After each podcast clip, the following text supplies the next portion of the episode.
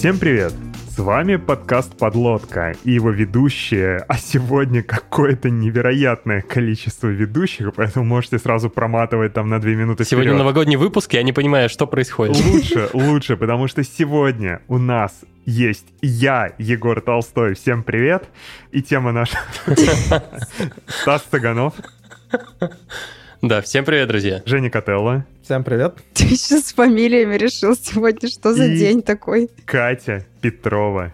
Всем привет. И вы, наверное, думаете, действительно, что же произошло, что все эти люди делают здесь сегодня? А все просто. Обычно я всегда, когда рассказываю гостю, что будет происходить в выпуске, я говорю, что так и так, основная звезда выпуска — это ты, говоришь, что 95% времени, потому что ведущие ничего в этой теме не понимают, не разбираются, не знают и будут только пытаться делать вид, что хотя бы часть слов понимают. Сегодня все не так, потому что все мы в какой-то момент карьеры побыли менеджерами, поуправляли другими людьми и командами, получили какие-то знания, а каких-то знаний не получили. И сегодня выпуск называется «Обязательные знания для Тим Лида», и мы все пришли понять, насколько накопленный нами багаж соответствует тому, а что должен знать действительно настоящий идеальный тимлид. И в гостях у нас, как в принципе вы могли догадаться, наверное, без представления, кого еще можно было позвать на эту тему, как не Виталия Шароватова. Виталий, привет. Эгегей, здравствуйте, товарищи. Если вы вдруг, я не знаю, как это могло произойти, с Виталием еще не знакомы, то самый простой способ познакомиться, послушать э, несколько наших предыдущих Сто выпусков предыдущих, да. Да. Но я, кстати, сейчас не знаю, попробую вспомнить. А, Мы, ну, точно самый, наверное, известный это выпуск про увольнение, где Виталик рассказывал про то, а как а, уйти от работодателя с 10 зарплатами. А потом Про NDA. Мгм. про NDA, собственно, как сделать так, чтобы работодатель не ушел с вашими 10 зарплатами. А потом был выпуск про команду, про... Про команды и группы. Про команды и группы был Вот. выпуск, почему мы называем командами то, что на самом деле чаще всего является группами у нас. Точно. И что-то еще было, но я уже не помню, что. Я сейчас ищу в поиске. В общем, это выпуск номер 95 развития команды, номер 169 Да. увольнения, номер 284 НДА и коммерческая тайна. И вроде бы все. Больше поиск мне ничего А, не дает. А, просто еще в голову примешиваются все доклады, которые Подлодки. Виталик делал на лучшей конференции а, подожди, «Подлодка все, Lead мой Crew». косяк. Это была вторая страница поиска. Выпуск номер 273. Оценки не нужны. Точно. А, О, точно, точно, да, да, классика. А, вот, собственно, Виталик э, тимлид с большим опытом работы в разных, очень разных командных компаниях. а, Баду, Рокетбанк, Райф. И сейчас Виталик работает в компании Case.io. А, Виталий, расскажи, чем ты там сейчас занимаешься? Да, во-первых, спасибо большое, что снова позвали. Нравится мне у вас записываться, и вы хорошие, и аудитория замечательная. Во-вторых, занимаюсь сейчас developer advocacy.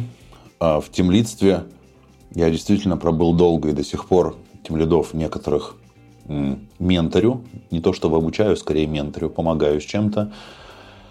А душой я очень сильно болею за тему управления, потому что вижу, сколько фигни всякой очень часто делают тимлиды, и я уверен на 99%, что делают не по злому умыслу, а просто по незнанию. Впрочем, там и CTO, и другие C делают часто много фигни. Но, опять же, мне кажется, что все это по незнанию теории управления и вот всей, всей обвязки из разных наук, которые есть вокруг нее, там, от физиологии до психологии.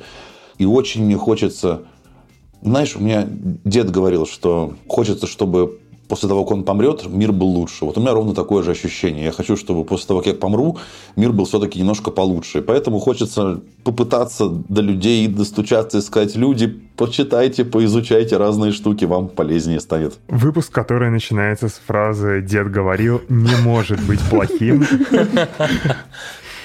Вот, но давайте, короче, погнали к теме. А, я сразу попробую зацепиться за твою... Ну, короче, за то, что ты сейчас говорил.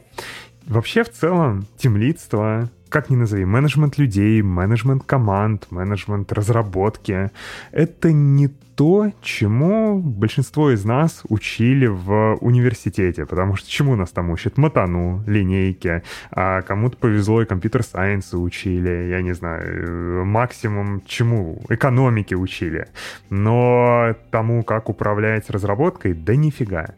При этом, после того, как мы пошли работать а, программистами, тоже не сказать, чтобы нам кто-то пытался какие-то фундаментальные знания рассказать. И мы скорее смотрели вокруг себя, смотрели, а как проектами управляются, какие ошибки люди совершают, а что такое качество, и почему качество бывает плохим, как зарплаты людям выставляются, и каких-то знаний нахватывались, а потом в какой-то момент происходило, ну, собственно, день X, э, обряд инициации, когда тебя хлопали по плечу и говорили, что все, братиш или сестришка, как в случае Кати, теперь ты темлит. Вот, Виталь, вопрос. Из чего вообще строится умение управлять людьми и командами. Это все-таки действительно практика, как было у всех у нас? Или это в первую очередь теория? То есть вот корпус знаний, он идет из практики или из теории? Спасибо, классный вопрос. Во-первых, тут здесь забавный тезис, что нет ничего практичнее хорошей теории. Ведь вся наука строит разные модели, и потом по этим моделям пишут учебники, если модели воспроизводят реальность неплохо, для того, чтобы нам эти модели дать. Мы же, когда учимся сами на той самой практике, мы пытаемся эти модели как-то сами распознать. И далеко не всегда у нас хватает распознавающей мощности, что ли, чтобы эти модели правильно распознать. Плюс мы не особо-то рациональные существа. Вон у Канемана Нобелевка даже за доказательство того, что мы не являемся экономически рациональными агентами. И из-за того, что нас, наш мозг развивался определенным образом, то есть мы очень, тоже по работам Канемана замечательно это можно поизучать, мы очень быстро распознаем паттерны, и эта скорость распознавания паттернов замечательна для эволюции. Например, мы увидели где-то что-то пятнистое нам показалось, надо бы свалить, скорее всего, это тигр. Если мы зря свалили, ничего страшного, ну, пробежали 200 метров, господи, ерунда какая. А вот если мы не свалили, нас бы сожрал тигр. Соответственно, даже маленькие баги в этом pattern recognition э, скеле э, в эволюции прощались нам, а вот в интеллектуальном труде уже не прощаются. И получается, что Например, если мы только на практику опираемся на свою для того, чтобы управлять, мы можем стать жертвами карго-культов. Например, мы можем увидеть, что, ага, вот Егор в Авито сделал классно определенную штуку. Егора я уважаю, пойду попробую у себя такое же запилить. Правильно ли это? А может быть и да. Может быть случится так, что твой контекст примерно матчится на то, что было у Егора. А может быть и нет. Может быть какая-то ерунда произойдет. Поэтому кажется, что на практике можно чему-то учиться. Конечно, мы все выжили, да, мы все были тем лидами и как-то дотрудились. Но при этом теория создается учеными не зря. Она создается для того, чтобы наша практика была воспроизводимой.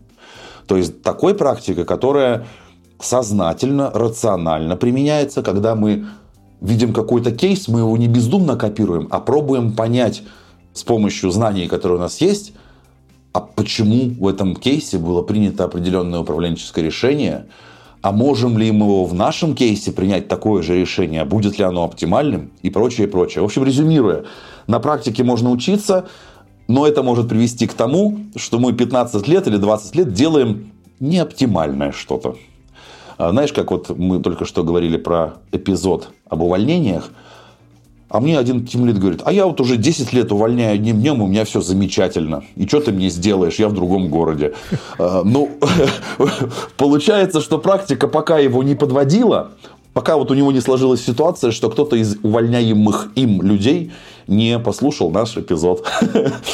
Вот. Поэтому теория очень полезна, мне кажется. Плюс мы же можем в практике просто не замечать чего-то. Вот мы чуть попозже будем говорить про физиологию труда.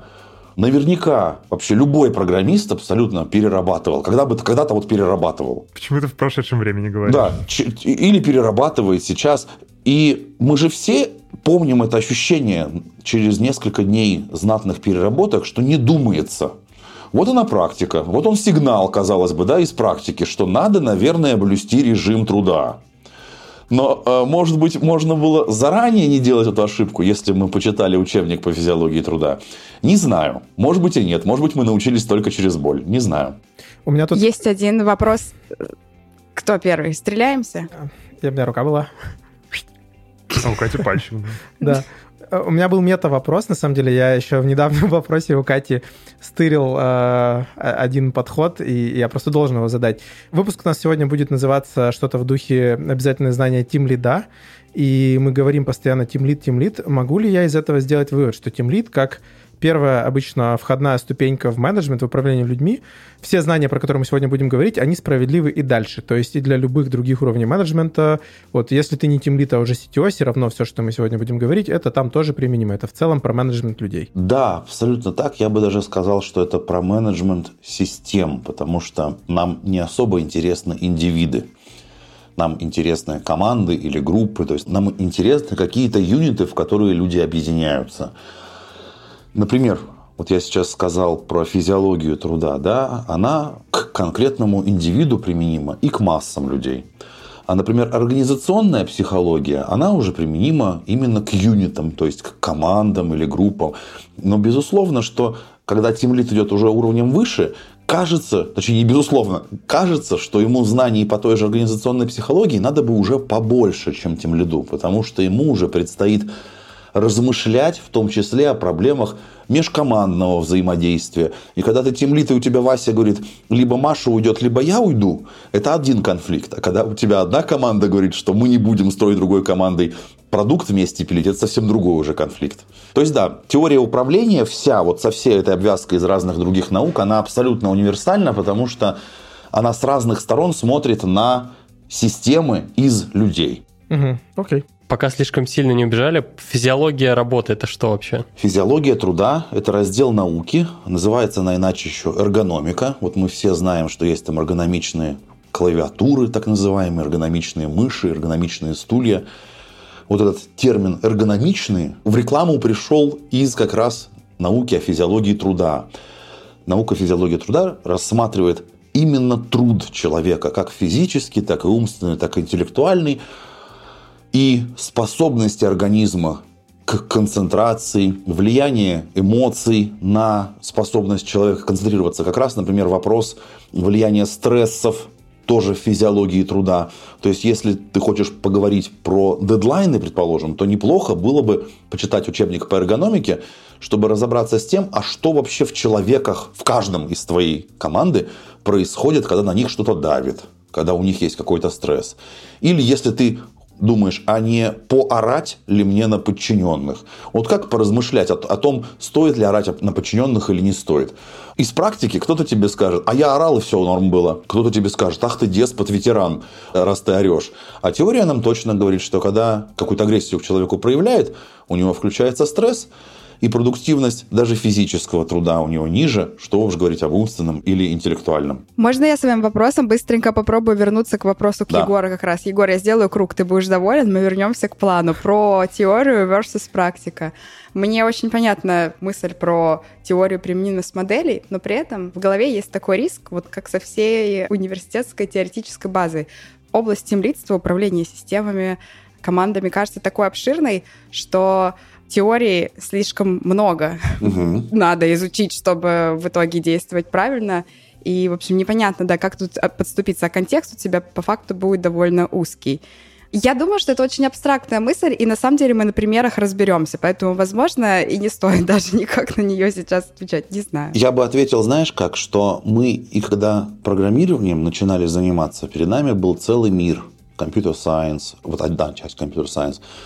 Потом прагматичные какие-то вещи. Вот если ты во фронте когда-то была, у тебя есть куча фреймворков, в iOS, я уверен, тоже куча фреймворков и всякого разных библиотек, тебе тоже их нужно изучить. То есть перед тобой огромный мир, который ты можешь изучать, и непонятно, к чему подступаться-то вначале. Ну, ты берешь и просто делаешь. Что ты изучаешь? Здесь фреймворк, здесь CS, здесь какие-то алгосики, здесь там что-то Здесь еще. диск, да? Здесь- я буду... Пожалуйста, нет, я говорю к тому, что ты начинаешь что-то изучать. Я, к сожалению, не учился на управлении ни в каком вузе, и на MBA нигде не учился. То есть я буквально вот по учебникам сам чего-то разбираюсь. И я не знаю, есть ли всеобъемлющий курс, который вот с точки зрения педагогики был бы красив, знаешь, вот этой вот спиральностью, что сначала тебе дважды два равно четыре, потом там что-то дроби, потом что-то еще, потом вышка, и у тебя все накладывается, накладывается на то, что ты выучила. Не знаю, может быть, такое есть. У меня мое самообучение было совсем иным. Я брал просто область науки, ее читал. Потом брал другую, читал. Потом третью читал. Потом что-то более общее, типа теории систем, тоже читал. Не могу сказать, что это правильный подход. Наверняка есть какие-то курсы классные. Ну, я имею в виду курсы педагогической точки зрения. Вот как раз-таки цель сегодняшнего выпуска — это попробовать э, тем, кто хочет э, сделать свои знания чуть более структурированными, фундаментальными, понять, какие есть лакуны в понимании восприятия реальности, как раз-таки дать какую-то карту веточек, по которой можно идти, книги, которые можно почитать. Вот, поэтому, короче, цель сегодняшнего выпуска. Хотите понять, каких знаний обязательных вам, как текущему менеджеру или будущему менеджеру не хватает. Короче говоря, дать вам направление, куда можно копать. Собственно, собственно, собственно, Виталь, что да. я предлагаю, давай, мы мета-разговоры провели, угу. давай попробуем копнуть дальше уже в детали. Давай начнем с базы. Вот за что вообще Тимлит отвечает? Это люди, там рост их, развитие или технологии? То есть Team Lead отвечает за то, чтобы был написан код, который решает потребности бизнеса и который там с течением лет, не знаю, продолжает быть масштабируемым, например. Или за что-то еще? Что является предметом деятельности Team Lead? Я вижу так, это себе, что предмет работы любого руководителя – это социально-техническая система. В нее можно включить, если руководитель Си где-то там, всю компанию, если это Team Lead, то это, скорее всего, команда. И это система продуцирует какие-то артефакты. Например, эта система делает изменения, производит какие-то изменения в коде или пишет этот код заново. Ну, то есть она ест информацию и производит информацию, так скажем. И эта система из людей, кода и компьютеров, иначе называют социально-техническая, и является предметом управления, объектом управления руководителя. Потому что нельзя сказать, что руководитель управляет лишь кодом. Кодом довольно странно было бы управлять, ну что там какие-то переключатели переключаешь, ну хорошо, переключай. Код надо, чтобы кто-то писал. Нельзя сказать, чтобы он только людьми управлял, потому что люди должны что-то произвести, то есть он не, не руками их двигает, он помогает им какой-то артефакт создать. И чем выше руководитель, да, тем более крупной системой он управляет. Можно еще сказать, что руководитель в том числе и правила работы или способы работы определяет. Если тимлит, например, имеет бюджет на аренду коворкинга, то он в том числе определяет и где работать будут люди и как они будут работать, то есть физическое окружение, в котором они будут работать. Если он обеспечивает место для работы, то ему физиология труда вообще отдельно нужна будет, кажется, потому что исследований, показывающих разницу в продуктивности людей с плохим освещением, как у меня сейчас, и с хорошим освещением, разница изрядная. Э, то же самое с количеством СО2, то же самое с плохим режимом труда или в общем, какие-то другими гадостями, которые вроде бы к интеллектуальной деятельности не особо относятся, однако опосредованно значительно сильно влияют на нее. Слушай, а откуда пошел вот термин а, социально-техническая система? Мне вообще концептуально это очень нравится. Я сам по интуиции тем лидам всегда объяснял это похожим образом, но я обычно говорил, что ты как тимлид отвечаешь вот за коробочку, в которую бизнес закидывает какие-то требования, эта коробочка их перемалывает и на выход выдает ценность для бизнеса. И в этой коробочке у тебя есть все. И люди, их взаимодействие, да. и код, и качество, и прочее. И ты вот делаешь так, чтобы эта коробочка работала эффективно. Но коробочка — это как раз-таки такое себе академическое определение, мне твое нравится гораздо больше. Расскажи про его корни. Ты знаешь, да, сейчас про коробочку. Коробочка – это вполне себе кибернетический подход к описанию социально-технической системы. То есть, если какой-то есть black box, ты же не можешь в голову человека залезть или в голову команды залезть. Ты видишь, как они взаимодействуют. По сути, перед тобой black box, практически black box. И ты фидбэком обратной связью управляешь поведением этого black box а. То есть, с точки зрения кибернетики, ты описал команду довольно-таки хорошо. У Эмери, по-моему, и там был какой-то Трист и какой-то Эмери. Два ученых, которые притягивали теорию систем, притягивали кибернетику и пытались рассмотреть, вот что же, что же это такое вот эти вот команды и как они работают. И придумали вот такой вот термин. То есть они определили, что эта система точно обладает признаками социальной, люди собрались ради common purpose, ради какой-то общей цели. Эта система точно обладает признаками технической. У них есть компьютеры, у них есть код, который они пишут. То есть они не сами руками работают, а они программируют роботов, по сути, которые руками работают. Ну, какие тут только роботы уже информационные. Да? И вот они сформулировали такой термин социально-техническая система специально для того, чтобы показать, что для управления такой системой нужно учитывать природу этой системы. Например, любая социальная система является открытой. Даже тюрьма, которая, казалось бы, огражена забором, да, она является все равно открытой. Все общаются с охранниками, охранники ходят домой, э, заключенные поступают и выходят. Даже на внутритюремную жизнь влияет внешний мир. И экономическая ситуация, и политическая, и все остальное. Внутри тюремную жизнь влияет. Насколько уж она была закрытой. А наши команды не в тюрьме сидят, наши команды домой ходят. И первый замечательный признак того, что система наша открыта, это то, что если не повышаешь зарплату, ребята с рынка узнают, что зарплаты-то, оказывается, растут. И, и получается, что в какой-то момент, если ты не понимаешь, что наша система является открытой, ты можешь прийти к ситуации, когда ребята уйдут от тебя. Второй интересный критерий социально-технических систем, что они не являются детерминированными. То есть, наша желание программистское, чтобы функция была чистой, да, чтобы ты на вход ей не подавал. Точнее, какой критерий чистой функции? Что внешний мир на нее не влияет. Ты в нее вкинул какие-то аргументы, она у тебя по своему алгоритму внутреннему выплюнула тебе ответ. Наша система не является такой, она является открытой, она не является детерминированной. В разный момент времени ты подашь команде на вход одну и ту же вещь, на выходе будет разная.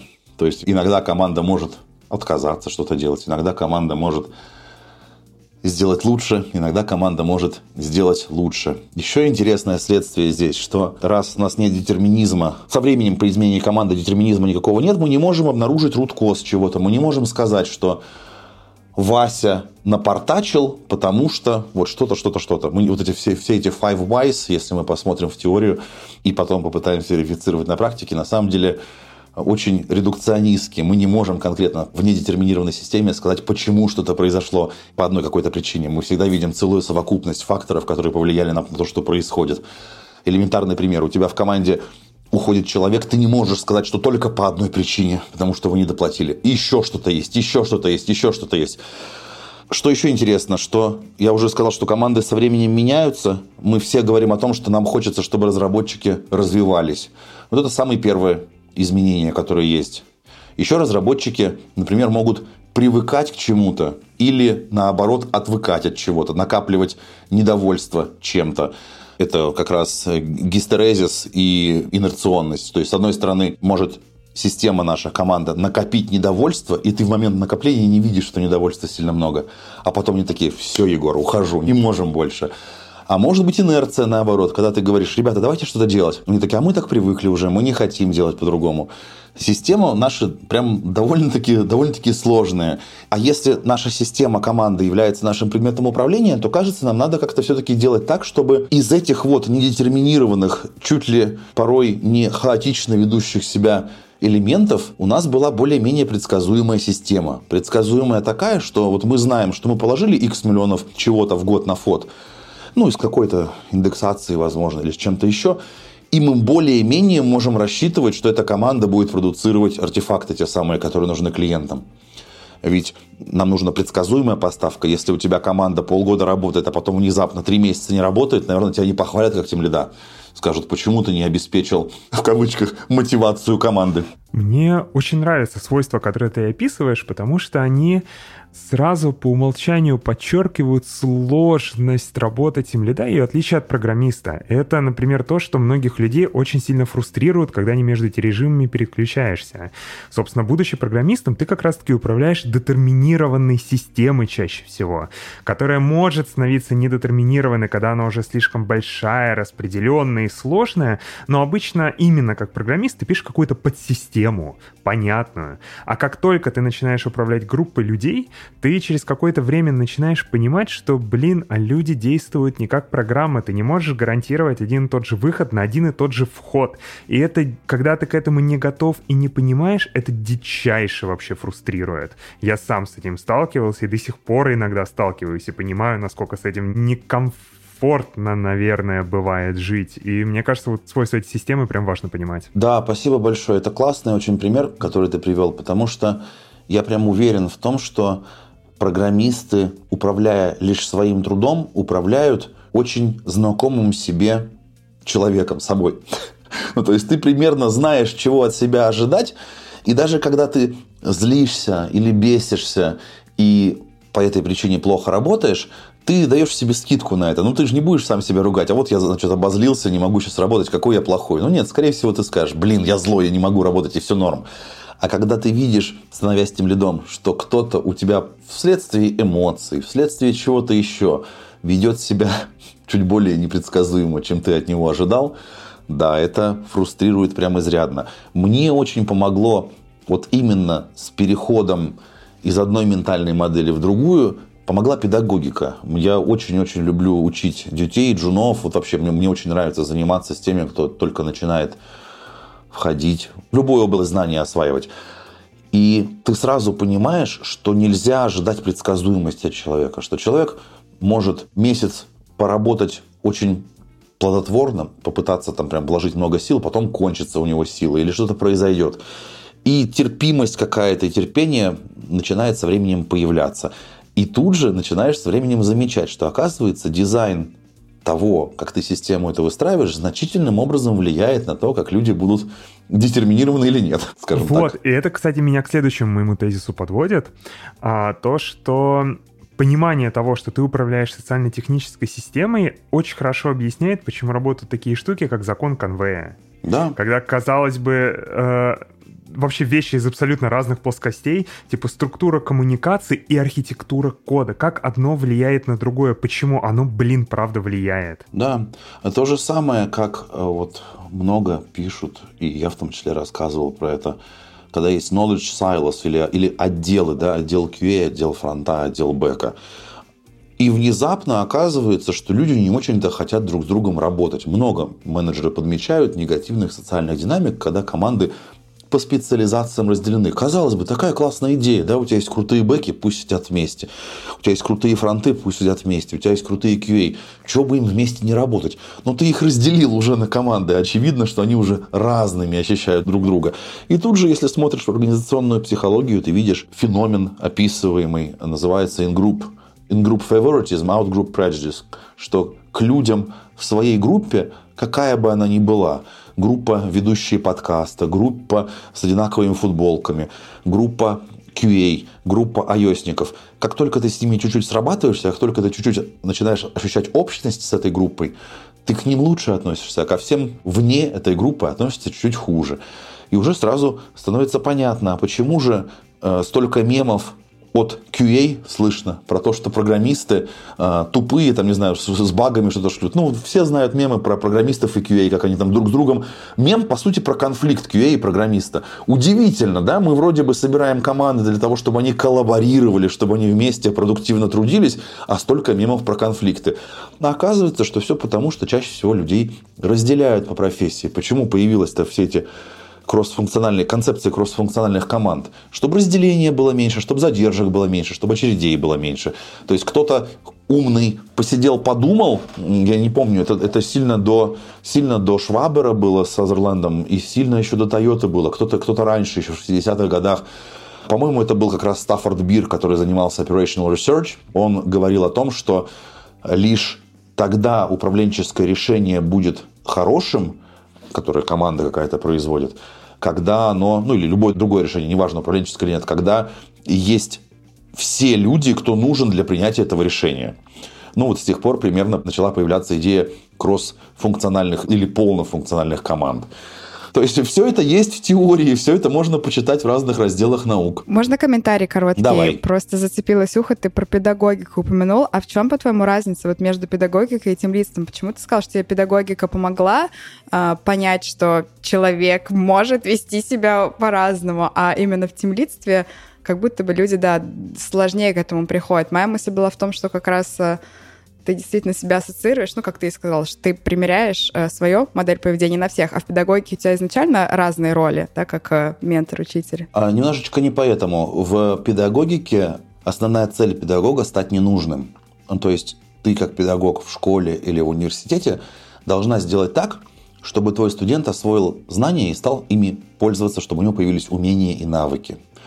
И ты знаешь, что у тебя лишь определенное время на этого человека есть не больше там 10 или 5 или там даже 2-3 лет.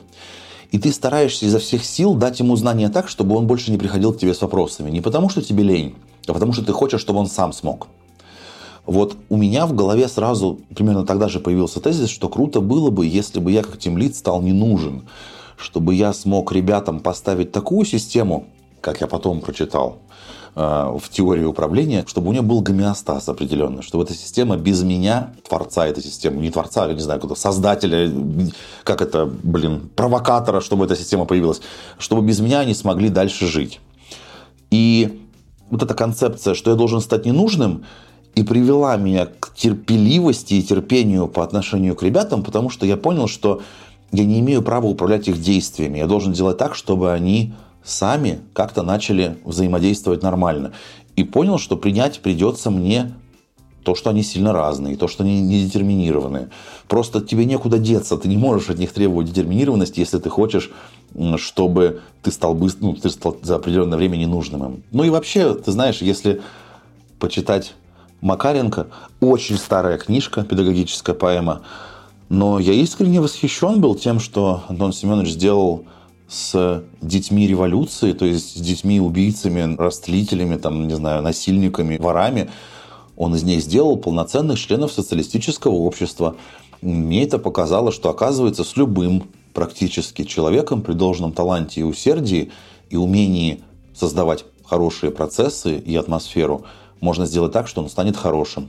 Может быть, не с любым, но почти с любым. Это уже зависит от твоего таланта. Виталик, Сорян, я, может быть, сейчас немножко как-то план задизрапчу. У меня есть сейчас небольшая проблема. Ты перечисляешь много разных областей знаний, и из них я теперь понял то, что э, ты очень, на самом деле, я давно это знаю, то, что ты прочитал много всего, э, у тебя большой опыт и так далее, но э, у нас среди слушателей много том числе начинающих да. лидов или тех, кто хочет стать. Э, и сейчас э, пока не очень понятно, что со всем этим делать. Сейчас возникает ощущение, то, что э, нужно вот прочитать условно тонну книжек, тогда ты будешь классным лидом. Ну, то есть угу. вот как раз набраться вот этой практики, не набивать все шишки самостоятельно, а где-то взять и воспользоваться опытом других людей и попробовать, соответственно, общую чужую теорию переложить там на собственную практику и посмотреть, что из этого работает, что нет. Перед тем, как мы дальше пойдем по областям, можешь ли ты как-то дать советы, как сделать так, чтобы с одной стороны, эм, не знаю, загрузить в первую очередь там самую необходимую информацию и как вообще вот проходить по всей этой области знаний, потому что, ну, как бы сейчас возникает ощущение, что такое, ты собирался просто поехать на машине, а тебе говорят о том, что, блин, чувак, ну, перед этим узнай э, принцип, э, как работает двигатель внутреннего как сгорания, разберись, да. как выхлоп работает, я не знаю, там еще какую-нибудь э, а, механику тоже изучи и, и все остальное. После этого можешь спокойно садиться, а, электрику еще тоже изучи, электрика же есть в авто и так далее. Все вот это изучи, вот тогда сможешь смело садиться, и вот тогда ты можешь доехать а, до магазина 15 минут. Короче, хочется почелленджить в обратную да. сторону. Как а, подойти к... Я вот пока говорил, как раз заодно сформулировал как следует вопрос у себя в голове. Как прагматично подойти к составлению своего плана загрузки вот этой вот всей необходимой информации? Лично мое мнение, не претендую на методологически правильный ответ – я бы начал с теории ограничений. Кажется, она проще всего осваивается. По крайней мере, я видел и знаю нескольких ребят, с которыми занимаюсь, с разного пробовали начинать, но вот теория ограничений максимально легко входит. То есть просто берешь и читаешь там от Голдрата, там, ну, там, там много книжек. Вот потом... у меня вопрос, может быть, да. она легко входит, потому что книжку очень классную написали, просто которая всеми легко читается. Во-первых, там... это... Во-вторых, теория просто простая. Она применима. Смотрите, у нас э, чем более абстрактно что-то, тем больше опыта и знаний у тебя должно быть, чтобы это абстрактное схватить. Я вот люблю философию, но для меня дофига есть книжек, которые я открываю и такой, блин, нет, мне еще 10 лет до этого, до этой книжки. Мне еще для того, чтобы понять, на каких уровнях абстракции они там витают, еще разбираться и разбираться с теми уровнями, что пониже. Чтобы теория помогла и применилась и, и запомнилась, нужно смочь ее сразу приляпать к своим процессам. Вот теория ограничений практически сразу приляпывается к процессам. То есть ты буквально можешь посмотреть, что там у тебя является ограничением. Канбановцы в своих тренингах теорию ограничений основательно используют. И у них это тоже замечательно получается. И это дает еще, помимо того, что ты можешь увидеть, сказать, инсайт получить, увидеть, сказать, ага, вот оно ограничение, вот так я с ним попробую поработать, тебе это еще радость даст от того, что ты что-то смог сделать сразу или смогла сделать сразу, как-то уже для команды жизнь облегчить. Например, с точки зрения теории ограничений можно поразмыслить про то, нужно ли тебе тестировать после кода или до, или во время. Нужно ли тебе иметь код-ревью после кода или до в виде дизайн-ревью, или во время в виде парного программирования. Можно про многие процессы, которые у тебя есть, уже поразмыслить с точки зрения теории ограничений. Можно поразмыслить также о WIP-лимитах о своих, сколько вы берете задач в параллель работать на команду, по количеству людей или меньше, или WIP-лимиты вы ограничиваете. То есть применимость теории ограничений прям сразу видна. При этом я вот, если честно, не понял, почему, но один из авторов книг про теорию массового ограничения критиковал теорию массового обслуживания, критиковал теорию ограничений, потому что там были, с его точки зрения, определенные нюансы, которые не совсем точны. Я, если честно, не понял, или я туповат, или мне надо еще раз прочитать. Но, короче, говорят, что теория массового обслуживания инкапсулирует в себя и теорию ограничений, и кучу всего другого, но я с ней знаком хуже, потому что у меня с математикой плоховато, с высшей. А теория массового обслуживания, она прямо вот вся, если ты в ней хочешь разобраться, тебе нужно знать на вышку знать. То есть теорию ограничений начать, прошу. Я просто хотел уточнить один момент. У меня возник вопрос, наверное, который меня парит довольно давно. Он очень, очень хорошо его раскрыть на примере как раз теории ограничений, Голдрата, вот этой всей истории.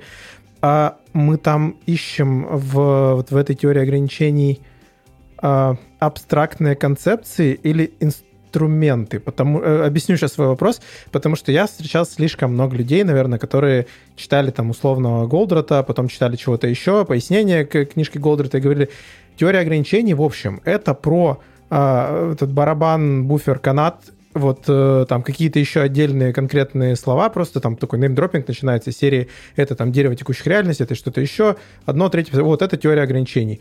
Я прочитал книгу и такой сижу думаю, это же вообще не про какой из инструментов, это просто про способ думать про, про систему. Типа никакие да. инструменты здесь вообще, ну их просто можно придумать, их можно назвать как угодно, их можно сделать десяток.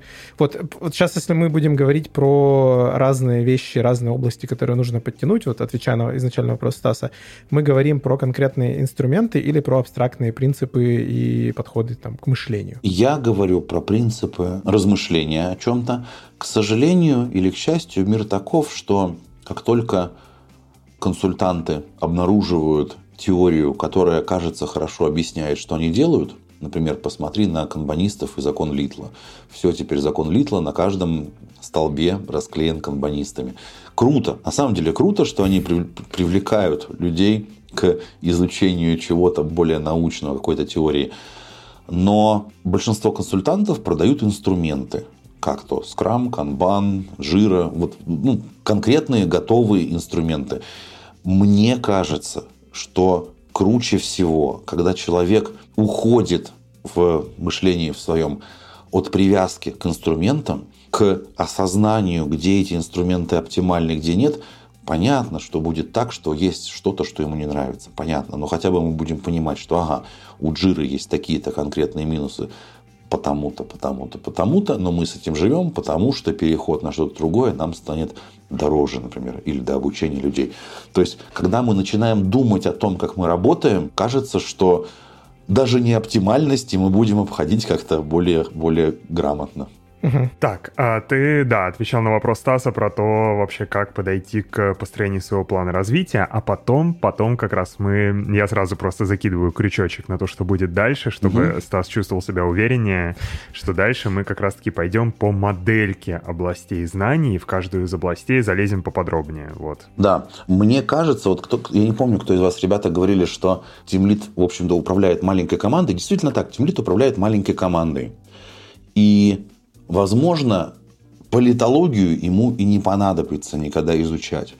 Возможно, когда он пойдет уже на уровень Си какой-то, то хотя бы книжоночку Макиавелли, когда он почитает, он такой поймет, ага, вот это что было, оказывается. Вон, что там кто-то из наших ребят какую политику проводил из других Си менеджеров. А, но, наверное, на уровне темлицтва политология не нужна. Наверное, на уровне темлицтва нужно... От компании зависит. Да, безусловно так. Безусловно, я видел одну компанию, где уже на уровне тех лида ты должен был быть прошарен не хуже комсорга какого-нибудь в том, как, как, как э, исторический диалект, господи, это диалект, короче, должен был прошарен быть в политике и в генеральной линии партии, иначе тебе не очень хорошо получится повышать себе зарплату и прочее, прочее. У обычных тем лидов, скажем так, у большей части тем лидов, скорее, на мой взгляд, не хватает знания по базовым каким-то вещам, которые я бы сказал вот как. То есть у нас есть отдельный человек и то, как он работает, и из него собирается, из этих отдельных людей собираются команды. Про отдельного человека что надо знать? Ну, во-первых, как я уже говорил, физиология труда. Физиология труда я скину два учебника по эргономике. По большому счету, что дает знание по физиологии труда? Умение организовать режим труда. Таким образом, чтобы количество негативных влияний на сотрудников было минимальным, либо оно было обоснованным. Ну, то есть, например, если у нас люди работают на фабрике по производству асбеста, то мы понимаем, что у них все равно будет сильно негативное влияние на их здоровье. Но если у нас, если мы говорим об интеллектуальном труде, то кажется, что нам стоит сделать так, чтобы тот небольшой ресурс мозга, который у человека есть на когнитивные усилия, использовался максимально. Многие компании, например, которые про это понимают, ну, в том числе GitLab, они тратят деньги в том числе на оборудование освещенности, то есть оборудование световое, оборудование хоум-офиса человека. То есть они говорят, ты можешь взять столько-то денег, поэкспенсить на то, чтобы поставить себе свет. Казалось бы, что за ерунда, что им денег некуда девать. Но нет, есть куда. Они понимают, что с большим качеством освещенности чуть больше вероятность, что человек будет продуктивен. Причем там речь идет именно об вероятностях. Но при этом исследований научных, показывающих то, что меньшая освещенность хуже или там большее количество СО2 или большее количество шумов, если офис находится там у железной дороги, либо переработки, либо неудобная мебель негативно влияет на интеллектуальный труд. Насколько? Неизвестно. Потому что можно всегда посмотреть, например, учеников Вавилова и Сеченова, которые в блокаду сохранили семенной фонд, несмотря на жуткий голод. То есть они проявили героизм они превозмогли все негативные физические влияния на их труд. Они сохранили семенной фонд. Можно ли ожидать от ваших сотрудников и разработчиков такого же героизма, что они будут преодолевать большое количество СО2, плохой свет и плохой шум? Не знаю, скорее, наверное, нет. Может быть, у вас какая-то, конечно, миссия у компании такая, что люди сквозь тернии к звездам все равно пройдут. Но лучше, наверное, помочь им и сделать режим труда хороший.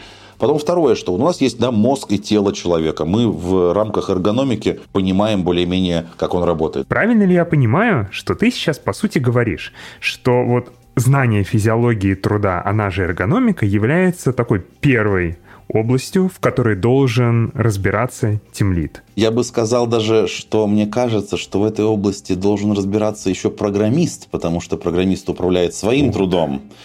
И чтобы управлять своим трудом хорошо, нужно себя, свой предмет управления, свой объект управления уже более-менее понимать. Мы вот записывали с Катей здоровье iOS-программиста миллион лет назад в iOS-подлодке. Вот я там про это тоже вещал, что, кажется, нужно понимать, что на тебя влияет хорошо, что на тебя влияет плохо. Потому что если ты сам от себя предсказуемость можешь получить, более-менее какую-то, уже хорошо. Ну а когда ты становишься тем лидом, у тебя уже несколько людей, и кажется, что если ты им можешь помочь каждому unleash their, раскрыться э, в плане хотя бы физическом, то есть физического обеспечения труда, уже будет хорошо. Все-таки, какая правильная здесь модель поведения тимлида? Ты должен быть нянькой своей команды и ходить за ручку и говорить, о, ты, короче, слишком горбишься, а когда ага. ты горбишься, ты работаешь плохо, а ты слишком свет у тебя слабый, работай с нормальным светом. Или его задача научить людей, чтобы они сами могли как раз себе достаточный уровень эргономики обеспечивать. То есть вот куда копать? Я бы сказал, что лучше не быть нянькой никому, потому что тогда ты становишься ограничением. Потому что без того, чтобы ты был, люди начинают... Люди быстро довольно-таки привыкают к тому, что за ними нянчатся. Либо, если не привыкают, уходят, а если привыкают, то остаются такими навсегда малышами. И это довольно-таки печально. У меня лучше всего работало, и кажется, что с точки зрения педагогики это тоже неплохо, показывать пример. То есть, когда ты, являясь руководителем, показываешь пример заботы о себе, и в том числе заботой физической, и, возможно, хвастаешься сетапом или режимом, или тем, что у тебя хватает времени на хобби, или тем, что ты не 24 часа в сутки работаешь, а позволяешь себе нормально отдыхать, то люди, возможно, последуют за тобой. Особенно это важно про отдых. Вот сейчас мы говорим про то, как научить людей. Это уже вообще классная тема, это уже тема культурологии и социологии труда про то, какими способами людей побуждать к какому поведению. Ну вот в первую очередь, если тимлит, например, всегда работает 24 на 7, ну или говорит о том, что он всегда работает 24 на 7, для многих людей, которых он нанял, будет стыдно работать меньше, они будут чувствовать себя не очень уверенными, что как же так, да, руководитель такой весь задолбанный, а у нас еще у большинства комплекс самозванцев на всю жизнь, и такой человек сидит, думает, блин, тимлит задолбанный, а я вот, блин, мне так стыдно уходить сейчас с работы, и виноват от себя, и виноват. Мы тут постепенно в психологию труда уходим, но ничего. По сути, отвечая на этот вопрос, мне кажется, что если тимлит понимает физиологию труда, то дальше, когда он изучает психологию труда и культурологию и социологию труда, он может эти знания помочь людям другим использовать. Ну а самый простой способ – показывать пример. Отдыхать нормальное время, показывать, что у тебя нормальный стул, нормальный стол. Если тимлит влияет на бюджеты компании, сделать так, чтобы людям давали деньги на этот нормальный стол, нормальный стул. Это вообще замечательно, когда у человека, знаешь, когда у человека, особенно начинающего, там зарплата 500 долларов или 1000 долларов, ну, нет у него тысячи долларов на Хравен Миллер на стул. Нету. А компания, если ему это предоставит, у него уже спина спасибо скажет. Еще один вопрос у меня здесь появился. На мой взгляд, звучит слегка контринтуитивно, что это вот первая вещь, про которую должен знать э, Team Lead, но у меня есть, кажется, идея, почему это так, и я хочу ее провалидировать. То есть наверное, 99% тем лидов, 99% времени вообще не будут ни думать, ни заниматься этой самой эргономикой труда, потому что считаем, что у большинства в целом все нормально. Люди там себе хотят и стул, и стол, и все у них нормально, им самим хочется, чтобы они работали комфортно. Но при этом уметь распознать ситуацию, когда человек просто там не перформит, у него проблема, потому что он сидит в маленьком ноутбуке, сгорбившись, и ему стрёмно просто физически. Ну, короче, это как банальная пирамида потребностей, хоть она и там спорная, но все равно. Как можно требовать от человека, чтобы он выдавал хороший результат, был креативным, творческим и так далее, если ему тупо неудобно сидеть, у него там шея затекает за две минуты. Вот чтобы такие вещи типа сразу сходу улавливать, не задумываясь, в этом ценность. В этом ценность. Еще ценность в том, чтобы дизайнить процессы. Например, физиология труда также рассматривает такие факторы, как количество отвлечений. Вот мы все говорим про, ну, не все, но часто говорим про фокус внимания, да, что у людей есть лишь определенное количество часов в день на этот фокус внимания. Дорофеев это мысли топливом называет, когда мы можем что-то вот прям вот упереться, поразмыслить о чем-то, что-то создать. Если мы дизайним процесс такой, что ты как тимлит прибегаешь каждые 15 минут и спрашиваешь, ну что там, то, скорее всего, человек не станет таким же эффективным и перформящим, как если бы ты давал ему какое-то окно на фокус внимания. То есть физиология труда дает чуть больше понимания, почему люди делают так или эдак, почему они ведут себя так или эдак. И тут ты еще сказал хорошую штуку, что в моменте ты можешь забивать на то, что твои сотрудники условно криво сидят, да, как хотят, так и сидят.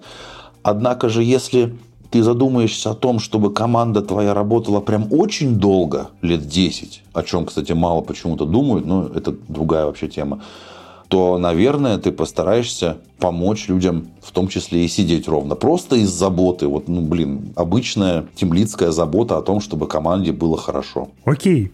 Значит, получается, что тимлит должен разбираться в физиологии труда и эргономике, чтобы, ну, создавать и поддерживать такие процессы, режим, которые помогают людям работать эффективнее в долгосрок. И есть какие-то конкретные учебники и исследования, которые помогают понять, а что, какие конкретно факторы больше всего влияют. Да. Вот Можешь тогда понеймдропить немного и вот эти учебники перечислить, а мы еще их и приложим в ссылку, если помнишь их. Или, или сразу в ссылке. Фамилию их не помню, да, я просто uh-huh. приложу их, их в ссылке.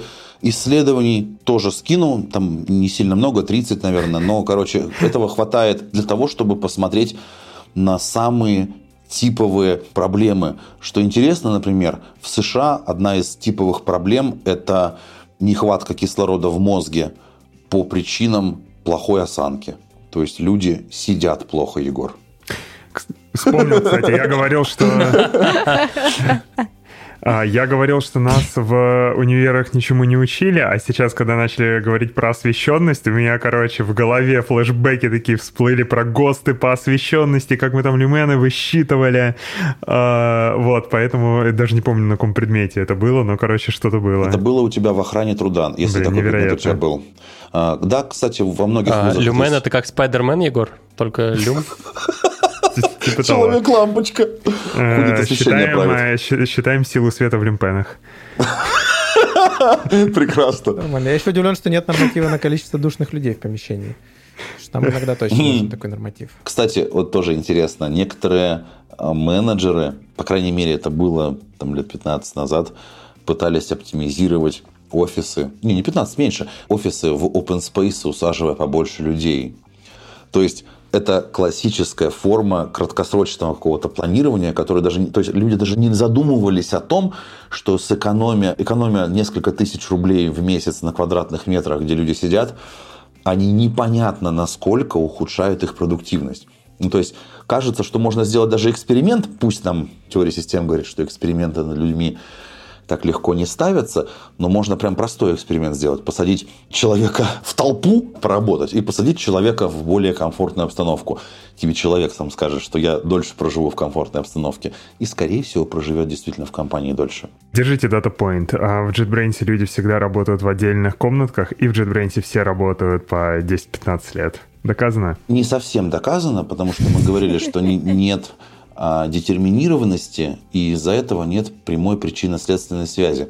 Но однозначно, что это влияет. Причем, смотри, вот мы сейчас обсуждаем физиологию труда, я вспомнил плохие open space, а ты вспомнил хорошие кабинеты. То есть репутация компании для тебя высокая. У тебя репутация компании JetBrains высокая. И это очень круто. То есть получается, что в какой-то пивной обстановке, в баре, если бы мы сидели с кем-то незнакомыми людьми, и тебя спросили, как работать JetBrains, и ты бы сказал, круто, кабинеты удобные. То есть ты интуитивно ощущаешь, что это классно. Это правда. Про физиологию можно говорить много, но, к сожалению, или к счастью, этот выпуск не про нее, поэтому погнали к следующему. А давайте отдельный выпуск сделаем про это, я вот тут подумала. А мне, мне тоже нравится идея, можешь закинуть смысле, его да, просто это сразу? релевантно не только тем лидам, ты же Все. как человек в команде тоже имеешь голос. Более того, у нас быть... сейчас большинство людей работают на удаленке. Я не знаю, кстати, большинство или нет. По-моему, по-моему, большинство людей работают на удаленке в айтишке. И получается, что на удаленке все люди там от медла и выше уже достаточными деньгами обладают для того, чтобы обустроить свой хоум-офис, ну, практически всегда более-менее нормально. То есть угол ты отгородить ширмой можешь, свет там сделать можешь, вентилятор поставить можешь, и удобное себе кресло купить можешь. Все это уже доступно практически. Но я бы советовал какого-то врача кстати, по-моему, у меня был контакт. Я, по-моему, знаю, кого тебе привести на эту тему. О, идеально, короче, если сразу нам гостя посоветуешь, это то, что да. мы обожаем. Вот, но, короче, все, я, я управляю этим выпуском, поэтому погнали к следующей области. Что следующее, помимо физиологии, должен знать Тимлит? А следующая психология. Я вот уже начал говорить, психология индивида и психология труда. Я вот уже начал говорить о том, что у человека есть фокусное внимание, оно и физиологически опосредовано. Какой бы ты ни был внимательный человек по жизни, но если тебя отвлекать каждые пять минут, физиологически отвлекать, то есть подходить к тебе и дергать «Егор, Егор, Егор», то ты будешь отвлекаться. Но если тебе не отвлекать физиологическими какими-то интервенциями, то на тебя может повлиять твое настроение, например, на продуктивность твоего труда. Исследований, подтверждающих, тоже скинем ссылку, исследований, подтверждающих то, что человек в плохом настроении работает хуже, дофига, хотя, казалось бы, абсолютно интуитивно ожидаемое поведение что человек в состоянии конфликта, или человек при стрессе, или человек, э, ну не знаю, вот представь себе, женат был человек много лет, а теперь он разводится. Да какой из него работник? Все знают, что, скорее всего, никакой. Однако это подтверждается исследованиями, что настроение очень сильно влияет на продуктивность. Настроение человека очень сильно влияет на его желание взаимодействовать с другими. Вот к разговору о душности, да, что есть люди, у которых просто душноваты, а есть люди, у которых настроение фиговое, и фиг ты с ним поработаешь в это время. Есть множество-множество факторов, которые влияют на то, как мы мыслим. Я уже упоминал стресс, когда у нас поднимается уровень кортизола, мышление очень плохо работает. Например, шпионов разнообразных специально учат в стрессовых ситуациях думать. То есть размышлять, то есть какие-то когнитивные усилия прикладывать. Большинство людей этого не умеет и хорошо. И надо просто это понимать. Раньше было очень часто популярно стрессовое интервью, даже в IT это когда-то было. Я помню, лет 15 назад, наверное. Ну, там не ругались на тебя, конечно, но спрашивали, а как ты работаешь в ситуации стресса? Отдыхаю никак. Зачем мне в ситуации стресса работать? Не создавайте ситуации стресса, я не буду в ситуациях стресса как-то работать. То есть, психология труда вместе с физиологией изучает в том числе и влияние стресса, и влияние эмоций – и мотивацию. Вот про мотивацию очень-очень много любят говорить разные люди. И там все довольно-таки забавно, что мотивация – это психофизиологический процесс, на который влияет дофига всего, от культуры до твоей физиологии. Поднялся у тебя кортизол, ничего ты не будешь хотеть делать. Это физиологическое влияние. Ненавидишь ты людей вокруг себя, ничего ты не будешь хотеть делать. Это психологическое влияние. Считаешь ли ты, что тебя обманывают или там какую-то несправедливость к тебе проявляют? Чистая психология, будет мотивация гораздо слабее. Поэтому очень забавно, когда некоторые люди говорят, пойду-ка я на один-один, сниму с человека мотивацию. Я с этой фразы вообще ржу. Кого ты там чего снимешь? Человек сам не понимает, что на его настроение порой влияет. Вот грустный ты, ты не всегда можешь оттрейсить, почему ты грустный. Иной раз э, споткнешься, упадешь, разобьешь, не знаю, ногу, предположим, такой, ха, прикол, упал, разбил ногу, вот дурак, и пошел дальше. А иногда упал, разбил ногу и думаешь, что мир вообще против тебя, и все плохо. Казалось бы, одно и то же событие, разный ты. Ты вроде бы тоже самый человек, да только настроение у тебя разное, и ты трактуешь события совершенно по-разному. И на работе то же самое. Пришел тебе челлендж какой-то по работе, в одном настроении ты такой, ага, сейчас я его а в другом настроении ты, блин, опять этот принес челлендж, чтобы его...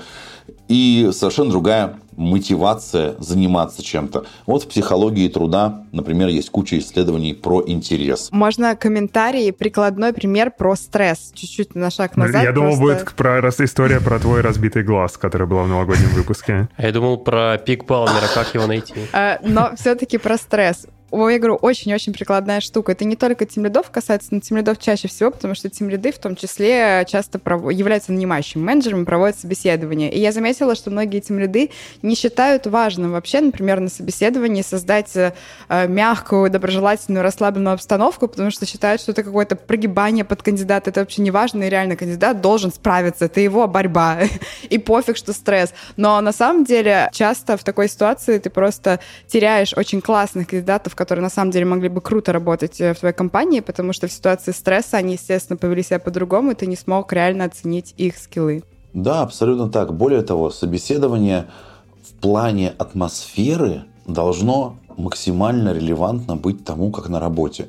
То есть, например, если ты работаешь в ситуации реального стресса, то тебе придется кандидатов проверять в ситуации реального стресса. Но если ты работаешь спокойно, как вот Егор говорит, в удобном кабинете, за компьютером, с гуглом, то было бы странно человека выводить перед группой экзаменаторов на whiteboard что-то писать. Просто максимально нерелевантно. Получится эту нужную информацию из человека не получишь. Но, безусловно, это как раз применяем знания о физиологии труда и о психологии труда, что мы должны обеспечивать людям определенную атмосферу на работе, соответственно, она же будет на собеседовании, чтобы проверить, как человек будет работать. То есть мы понимаем, что в разных ситуациях человек работает по-разному. Виталик, хочу по поводу мотивации да. немножко тебя поспрашивать. А, ты как-то так сказал, я сегодня, видимо, буду в выпуске «Стас, чтобы что». А, или там «Стас, а дело-то что?» Ай, как про... Ты, блин, я хотела. Ой-ой, ой-ой. Да, Виталик, смотри, а, ты сказал о том, что по поводу мотивации э, некоторые тем лиды такие говорят, все, сейчас пойду на one-on-one, э, схвачу сотрудника за грудки и вытрясу из него его мотивацию. Угу. Вот. Но ты говоришь, что этого сделать невозможно, люди недостаточно осознанные и так далее. А непонятно, э, что со всем этим делать. Ну, то есть, как будто бы есть какая-то область ага. тогда знаний, там, не знаю, окей, мы знаем про мотивацию, но это какая-то эфемерная вещь, которую мы не можем ни потрогать, мы не... Да. Максимум, что мы можем сделать, это вот, э, не знаю, там, не кричи на людей, не добавляй какого-то стресса, дай им просто жить, и все. Вот по поводу мотивации все-таки, неужели мы совсем ничего не можем сделать? Мы не можем ее никак не измерить, никак повлиять на нее и так так далее? Спасибо. Классный вопрос. Действительно, измерить мотивацию мы не можем. С большими потерями мы можем попытаться ее измерить опросами. Но опросы, у них очень интересное свойство есть. Они влияют на человека. То есть проблема недетерминированной открытой системы, что любой анализ ее меняет поведение системы. Был замечательный эксперимент у Элтона Майо. Это было очень смешно. Он исследовал факторы, влияющие на труд швей на швейном производстве. И он посадил одну группу швей, контрольную группу швей в обычное их место, где они трудились. Другую группу швей он посадил в более комфортное место с хорошей освещенностью. Конечно же, швеи с хорошей освещенностью в комфортном месте показали хорошие результаты. Он с радостью завершил эксперимент, сделал выводы, а потом смотрит, что та группа швей, которая была в комфорте, вернулась в обычное некомфортное место и все равно продолжает перформить. Он такой, «А что за фигня? Вот, оказалось, что швеям понравилось, что о них позаботились, и у них мотивации побольше стало. То есть, э, я не говорю, что физические условия не влияют. Конечно же, они влияют. Но я к тому, что людям э, забота еще важна, и многое-многое другое им важно. И на момент измерения, сам факт измерения поменяет э, ощущение человека о его мотивации. Э, можем ли мы что-то делать с мотивацией? Конкретно, напрямую нет. Мотивация – это внутренний психофизиологический процесс. Но мы можем создавать такие условия и нанимать таких людей, у которых внутренняя мотивация будет выше, заниматься конкретным делом.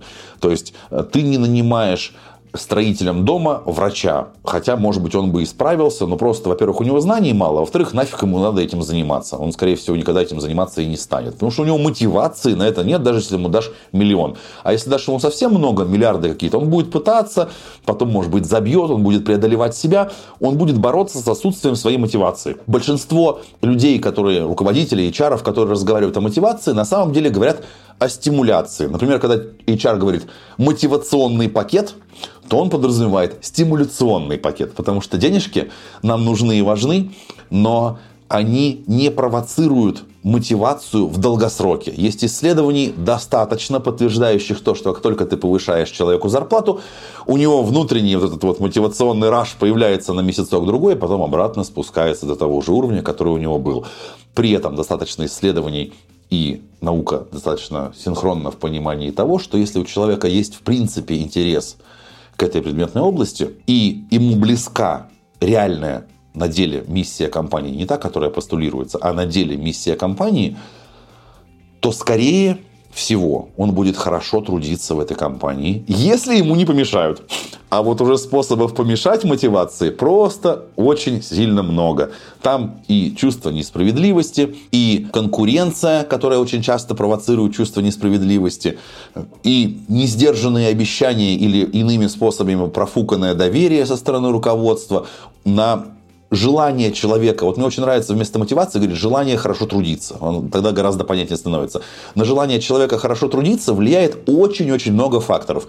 Поэтому я и советую тем лидам психологию труда почитать или психологию хотя бы, хотя бы на уровне там, питка теорий э, Герцберга, Маслоу, достаточно еще там нескольких теорий каких-нибудь процессных, а, для того, чтобы понять, что мотивация человека – это не тумблер, или не какой-то, э, не знаю, руль, которым в нем можно подкрутить. Нельзя пойти на один-один и смотивировать человека что-то сделать. Ты можешь его попытаться убедить что-то сделать, а дальше он либо убедится, либо нет. И дальше эта его убежденность либо продлится долго, либо нет. Хочу все-таки эту тему еще добить. Э, мне понравилась тема по поводу того, что человека нельзя замотивировать, но при этом можно найти мотивированного человека с улицы. Да. То есть, получается, есть какие-то факторы, на которые ты можешь обратить внимание, и исходя из этого принять решение, то, что этот человек мотивирован, и он у тебя будет хорошо работать. Скорее всего, это факторы будут что? То, что человек сам не из-под палки берет и проявляет какую-то инициативу. То есть в явном виде он там приложил усилия, у него есть какие-то энное количество артефактов, которые будут характеризовывать это.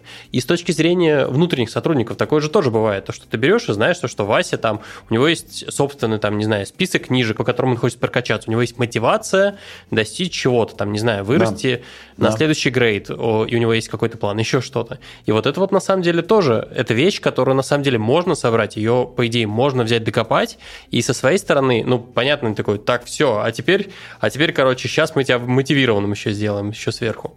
А, здесь мне кажется, что можно сделать, это как раз предложить какой-то или план развития, или подумать, как можно с точки зрения там текущих выбора там текущего проекта или еще чего-то, как вот этот вот потенциал и вот эту вот мотивацию, как ее приложить к тому, что сделать-то надо. Да, а, Смотрите, тут очень интересная штука. Мы, люди, изначально проявляли много любопытства. То есть любопытство – один из ключевых факторов, э, повлиявших на нашу такую сильную эволюцию.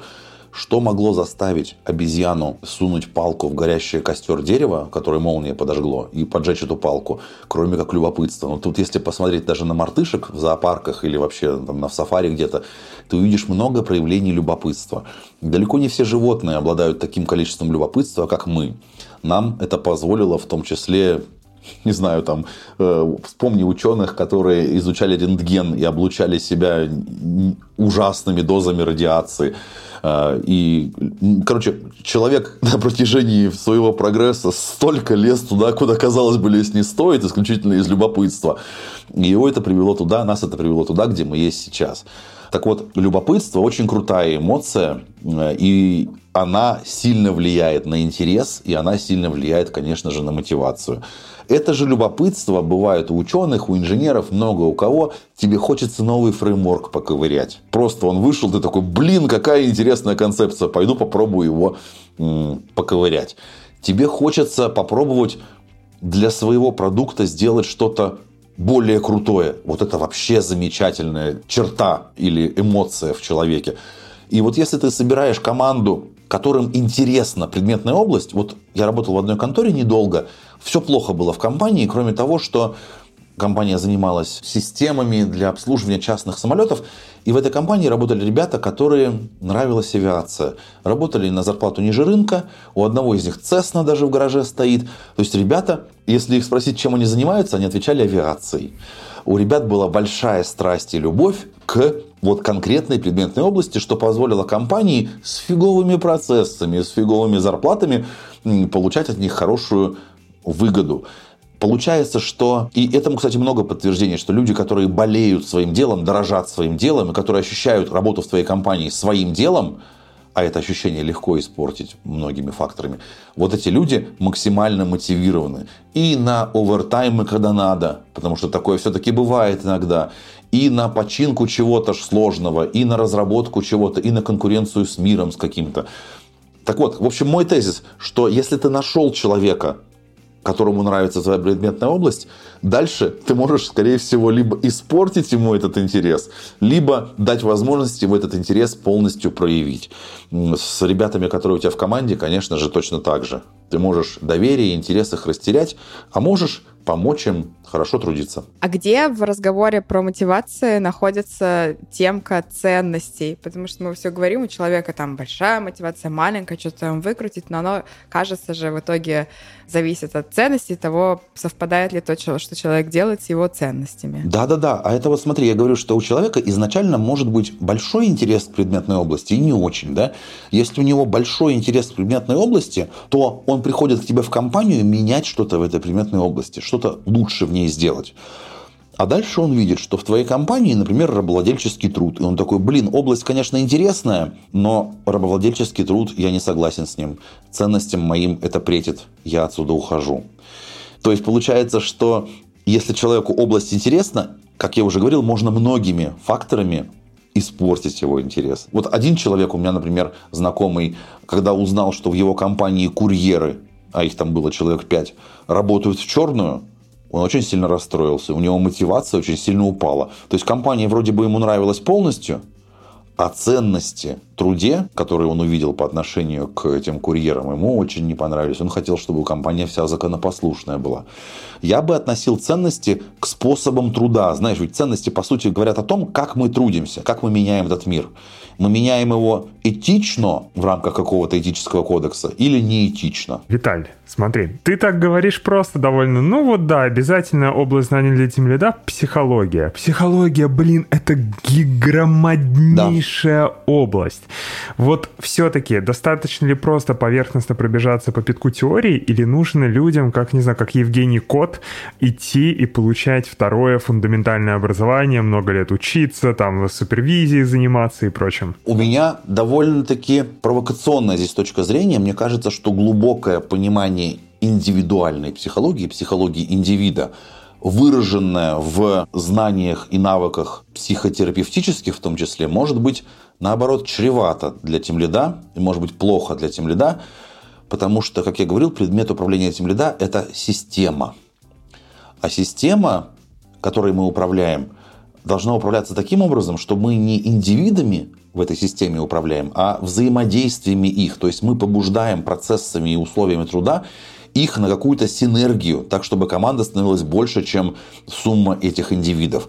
И я видел не раз HR, к сожалению, которые с психологическим образованием, которые упарывались в индивидуальную психологию. Это было достаточно грустно. То есть они мешали тем лиду сделать очень интуитивно и криво и, и помято, но все-таки команду из людей, которые бы друг с другом взаимодействовали.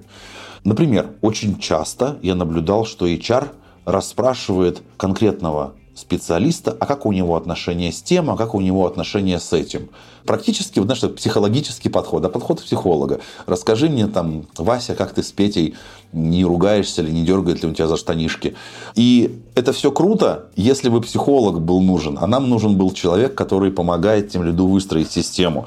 Поэтому я бы сказал, что знания психологии полезны, конечно, но я бы скорее смотрел на психологию труда именно, потому что психология труда рассматривает индивидов, да, но рассматривает их в аспекте именно их трудовой деятельности. Потому что нам интересно, к тем лидам, именно трудовая деятельность людей, а не то, что у них дома происходит. Это важно и нужно, если мы хотим им помогать чем-то, как советчик, друг, свояк какой-то.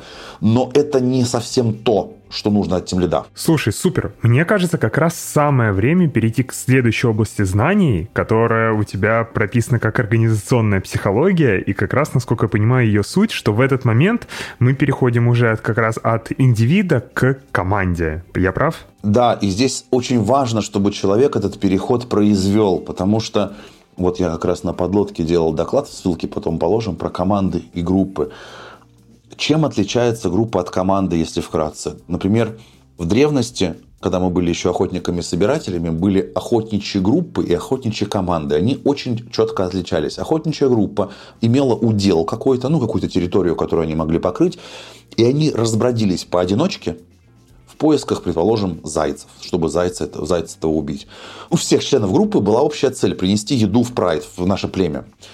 Однако не было ни взаимной зависимости у этих людей, ни взаимопомощи, ни доверия. Они конкурировали. И к чему это приводило? Если зайцев было достаточно, все замечательно было. Однако, если на территории появлялась рысь, которая могла задрать охотника, эта рысь очень часто задирала по половине группы охотников. Потому что сначала одного задерет в его мини-уделе, другого задерет, третьего, четвертого. И получается, что группа этих выживающих э, и живущих людей лишалась охотников. И у этой группы охотников, у индивидов, составляющих эту группу, не было никакой мотивации помогать друг другу. У них сам дизайн их охотничьей системы был таков, что они конкурировали. А если уж медведь какой зайдет, то вся эта бригада всех этих людей скорее мигрировала из этой территории просто потому, что с Мишкой рядом быть невозможно. Пожрет детей, пожрет запасы, пожрет и людей потом. А были охотничьи команды, которые и мамонта валили, и Мишку валили, и кого только не валили. А команда отличалась от группы очень просто коллаборацией, взаимозависимостью и доверием. Когда при охоте на мамонта были отвлекающие специалисты, фронтендеры, и те, кто атакуют, бэкэндеры. вот. И те, кто атаковали, рассчитывали, что мамонта отвлекающие фронтендеры отвлекут. Потому что если их фронтендеры отвлекут, то первым же ударом ноги мамонта этих бэкэндеров нафиг в плоскость превратят, в двухмерного с человека превратят. Соответственно, проявлялось доверие. Посмотри на римскую фалангу. Гоплит, этот воин с щитом, и с копьем защищал щитом половину себя и половину соседа. У него половина оставалась открытой, у того этого гоплета, и он рассчитывал, что сосед его прикроет. Проявлялась тоже взаимозависимость. Во время битвы при марафоне они персидскую армию, сколько-то там в два порядка, что ли, превышающие их по числу, эта вот фаланга греческая смогла победить, потому что формация персов была групповая. Каждый воин был сам за себя, несмотря на то, что воины были отлично выучены. Однако фаланга греческая замечательно их нагнула. К чему я говорю это все? Я говорю к тому, что команда отличается от группы синергией, новыми свойствами, свойствами получения суперрезультата, сверхрезультата. Мы можем в команде охотников завалить мишку. И вот организационная психология рассматривает как раз вот это. То есть то, что такое группа, как группа функционирует, где, когда может появиться синергия. И мне кажется, что очень важно тем лиду хотя бы знать о том, что он управляет сейчас группой или командой, стоит ли ему идти в сторону команды или нет, потому что у команды есть тоже минус. Например, команда может в какой-то момент сказать, дорогое племя, мы вам приносим очень много еды, мы на отдельном статусе, дайте нам больше чего-то. То есть у команды есть тоже свои для бизнеса определенные нюансы. Команда может уйти вся, группа никогда вся не уйдет из компании. А, если у команды есть еще и какой-то лидер, то он может всю команду за собой увести, всех как одного.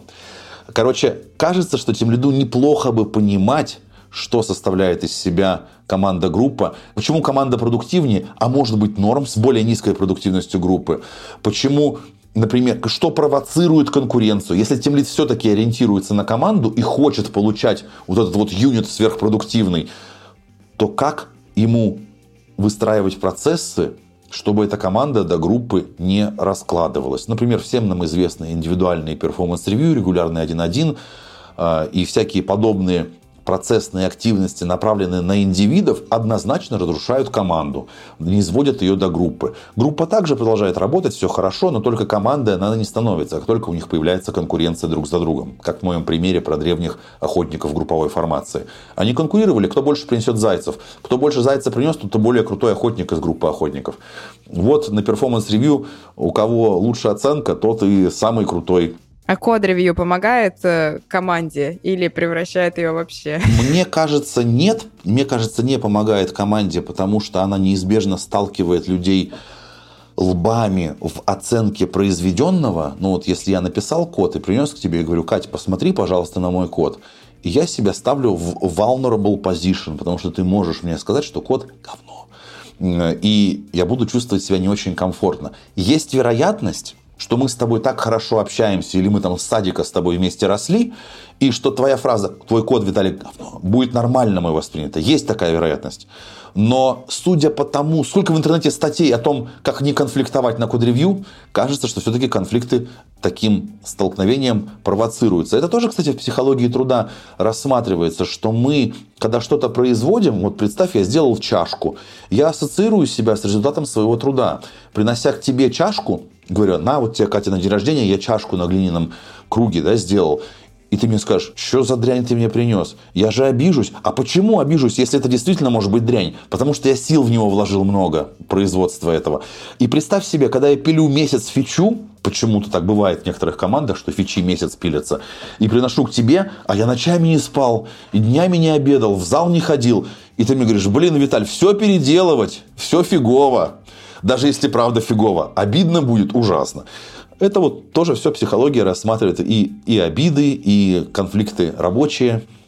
Все там есть. К слову про команды, сейчас хотел еще вопрос задать, э, но перед этим позволю себе сказать, что на тему code review, design review и тому подобное у нас, кстати, был про это выпуск с э, Филом Дельгядо, если я ничего Дельгядо, не путаю. Как раз да. мы обсуждали, почему code review — это э, так себе, а вот э, полноценный честный design review, вот это вот все — и вообще процесс построен вокруг командных обсуждений, это все намного круче, но я не про это. Э, у меня триггер на слово синергия, когда я его слышу, я такой думаю, м-м-м, ну это как это, это магия, типа собрали всех людей вместе, и 2 плюс 2 стало 5.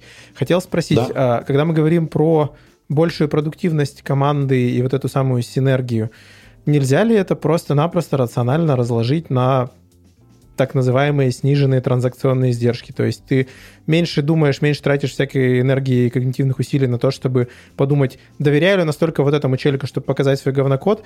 И когда ты доверяешь, ты просто не паришься, говоришь, смотри, я вот тут вот такую шляпу сделал, простите, uh, pardon my language, в общем, сделал такую фигню, позырь.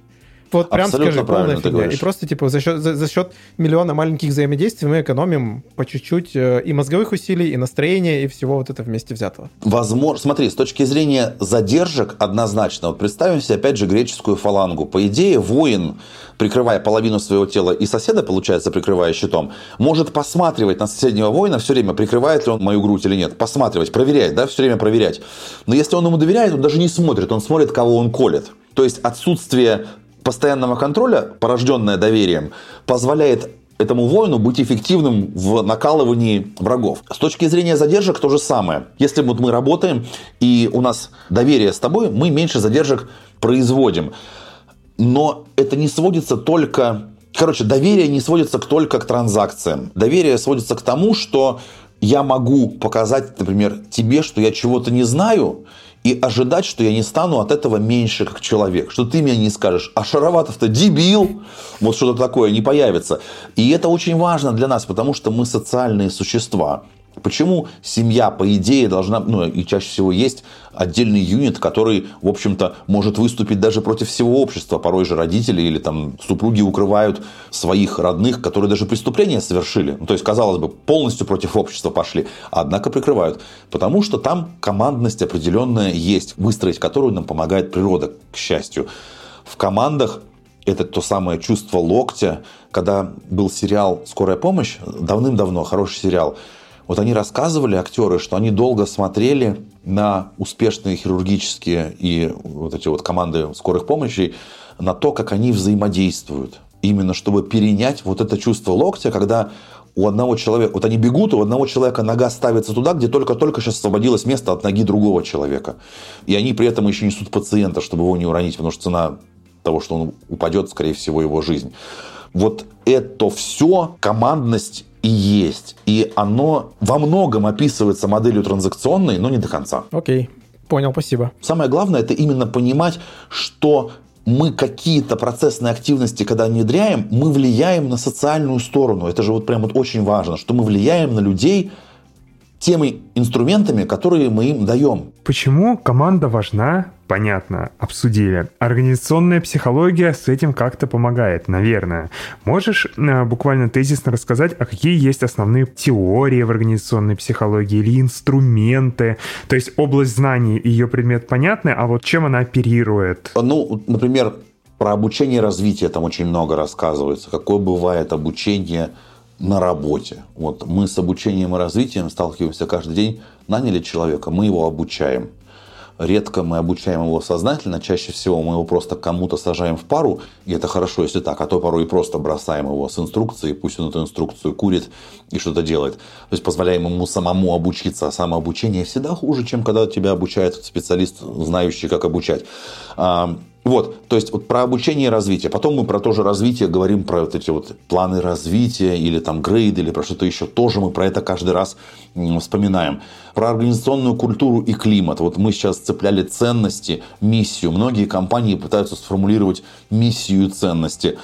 На мой взгляд, там есть много обмана в том, что они пытаются сформулировать, потому что пытаются сформулировать лучше, чем есть. Потом групповые динамики вот эти вот в командной работе. То есть как мы вообще строим команды? Есть ли у нас лидер или мы рассчитываем на полную бирюзу? Ну вот, кстати, вся эта концепция бирюзы в принципе укладывается в организационную психологию, когда мы говорим про более автономные команды и федерацию их взаимодействия. Сложная штука. Там уже социология труда идет, как сделать так, чтобы несколько греческих полисов работали вместе на благо Греции.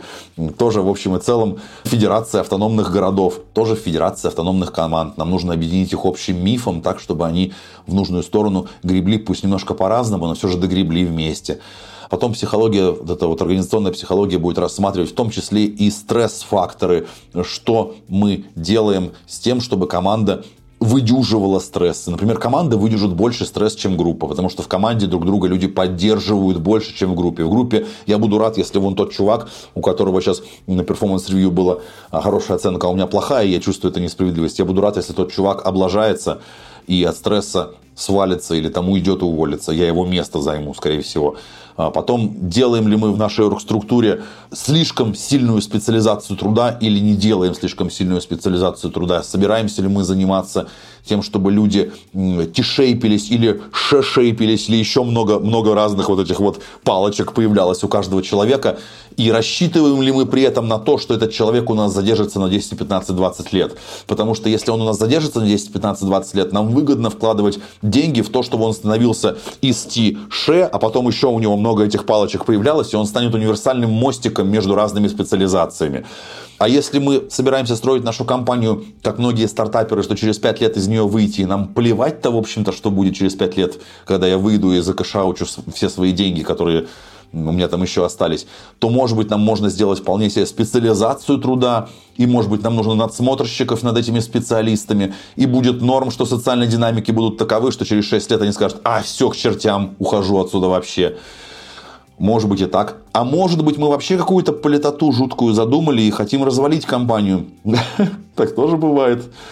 В общем, организационная психология, психология труда и социология труда рассматривают огромную кучу вот этих вот всех вещей. И я бы не сказал, что там есть какая-то... Нет, там есть нормальная модель, но я бы не сказал, что я ее хорошо знаю. Вот так. Я не могу ее хорошо рассказать. Я знаю, к чему она применяется. Прочитав учебники, я понял, что я делаю не так. И кажется, что замечаю, что некоторые другие делают не так. И очень радуюсь, когда замечаю, что некоторые люди делают так. Две небольших истории перед тем, как дальше пойдем. Первая, как раз сейчас читаю книгу под названием Team Topologies. Угу. Она как раз-таки, кажется, очень во многом про организационную психологию, потому что да. она как раз-таки рассказывает про то, как правильно выстраивать э, структуру команды и компании, учитывая то, что твоя команда — это социально-техническая система да. как раз-таки, какие социальные динамики могут на это повлиять, что вы получите на результате. Пока мне прям очень нравится, поэтому заочно рекомендую. Вторая история про социальные динамики как раз-таки. Когда я учился на MBA, у нас а, такой Э, ну, все обучение строилось по модулям, типа там собираемся на неделю, изучаем, я не знаю, э, операционный менеджмент, теорию ограничений. Собираемся еще на одну неделю, изучаем маркетинг, какие-то там базовые теории. И вот сквозь все модули проходил так называемый модуль лидерства, э, в процессе которого мы в том числе учились понимать разные социальные динамики в группах. Как это обычно работало? У нас почти на каждом модуле людей били там по группам по 5, по 7, по 10 человек и давали какой-то кейс или задание. И всегда помимо работы над кейсом было мета-задание. Людей просили периодически вот так откидываться назад и пытаться понять, а что в вашей команде сейчас происходит. Каждый человек какую роль занимает, почему он занимает эту роль, как эти роли меняются со временем и что на это повлияло, а потом, когда этот кейс заканчивается, садиться и рефлексировать, прям попытаться написать текст, где ты обосновываешь, а почему, как люди разные взаимодействовали друг с другом, что на это влияло, чтобы лучше понимать, какие динамики бывают. И вот это прям мне очень прикольно помогало осознанность поднять в том, а вот что может на поведение команды влиять. Вот кажется, это куда-то в эту же сторону. Абсолютно так. Это очень хорошая практика. Более того, мне очень нравится, у меня такое вышло всего лишь полтора раза. Один раз у меня вышло это хорошо, второй раз не успел доделать когда команде вот эту рефлексию помогаешь настроить, когда люди отходят от того, что я Виталик злой, например, в текущей ситуации почему-то, к «я, Виталик, сейчас злюсь, но это пройдет, э, ребята, извините, сейчас у меня вот такая обстановка», типа к какому-то более высокому уровню абстракции над собой и в том числе над результатами своего труда. Типа вот я на этой неделе не сильно много поделал, у меня были определенные эмоциональные проблемы, потому-то, потому-то. И команда нормально относилась к тому, что мы люди, человеки, вот такие существа. Иногда бывает так, иногда бывает эдак. Пытались поддержать, пытались помочь. Но очень нравится мне, что ты рассказал про вот эту вот рефлексию и про попытку понять социальные динамики. У меня нет ни одного, я не знаю, есть ли способы какие-то извне понять социальные динамики, мне кажется, только изнутри команды их можно заметить, работая с людьми. Мы люди вот всю эту эмпатию приобрели как раз для того, чтобы командная работа, командный труд был хорошим, чтобы я подмечал, что, например, Катя сейчас, предположим, да, разозлится, потому что я делаю что-то, что, что ей не нравится, и я перестану это делать, если оценю работу с Катей. И э, очень хорошо у нас это работает, если давать себе время подумать. Потому что если не даешь время себе подумать, ты будешь ожидать, что все люди это какие-то роботы, в которых ты что-то вкидываешь, и они что-то тебе выкидывают, и командная работа особо не выйдет. Ну и, как я уже говорил, есть определенный гистерезис у наших систем. Мы умеем накапливать. Один раз я сделаю как-то так, что Катя будет злиться, и не обращу внимания на ее злость. Второй раз сделаю, третий раз сделаю, а потом мне Катя скажет, Виталь, некомфортно мне с тобой работать. Накопила она уже определенную, предел какой-то перешла. И кажется, что менеджерам стоит смотреть на то, как команда работает, не вызывая на регулярный 1-1, а работать с командой. А, и тогда есть большая вероятность, что мы, менеджеры, заметим, что что-то накапливается. Максимально плюсую. Давай, это опять же та тема, про которую хочется говорить очень много, но выпуск ограничен, нам надо пройтись по всем обязательным областям знаний, а вы, тем лиды, которые нас слушаете, я надеюсь, уже поняли, что, короче, все проклято, областей очень много, и просто прочитав одну статью про on One отделаться не получится, поэтому давай, Виталь, что идет следующим? Да, я хочу, во-первых, э, I second that, э, к тому, что нора глубока настолько, сколько времени у тебя на нее есть. Вот прям реально, сколько бы ты ни выделял времени, ты можешь пойти глубже, и ты будешь находить для себя какие-то инсайты. Например, инсайтом этого года, ну, прошедшего года для меня была теория исследования, исследования операции, Operational Research. Книгу Стаффорда Бира. Подожди, операция или пиратство? Мне пока слышалось пиратство, я подумал, я бы хотел такую теорию. Теория исследования операции, Operational Research Стаффорда Бира – Замечательная книга The Platform for Change. Мы ее тоже в ссылку положим. Инсайтов получал дофига. Например, я рекомендую всем теорию систем почитать. Мы вот к ней подошли, мы ее с разных сторон немножечко поковыряли, что мы сказали, что наша команда это является открытая, недетерминированная система социально-техническая и, соответственно, у нее есть определенная синергия, и, соответственно, лучше ей управлять как сущностью цельной, а не как отдельными индивидами, чтобы ее разваливать на группу. И Стаффорд Бир идет дальше. Он рассказывает о том, как работать именно. То есть мы в работе постоянно принимаем какие-то решения. Стаффорд Бир вообще консультировал британскую авиацию и британский подводный флот во время Второй мировой войны. И они решали и придумывали, как либо бомбить, либо защищаться от бомб, либо защищаться от снарядов, как в чрезвычайно сложной системе, где у тебя много подсистем и надсистем, и много взаимодействующих акторов, у которых у каждого своя цель, у каждого свое состояние, которое тоже влияет на то, как он хочет к этой цели двигаться. И как в этой ситуации что-то дизайнить, и какие-то решения принимать, и что-то что придумывать. У него там было в том числе про то, что принятие решений – это процесс сложный и не имеющий прямой, детерми... тоже прямой детерминации. То есть мы приняли какое-то решение, мы что-то изменили в системе, но не можем сказать, что только из-за этого решения система поменялась.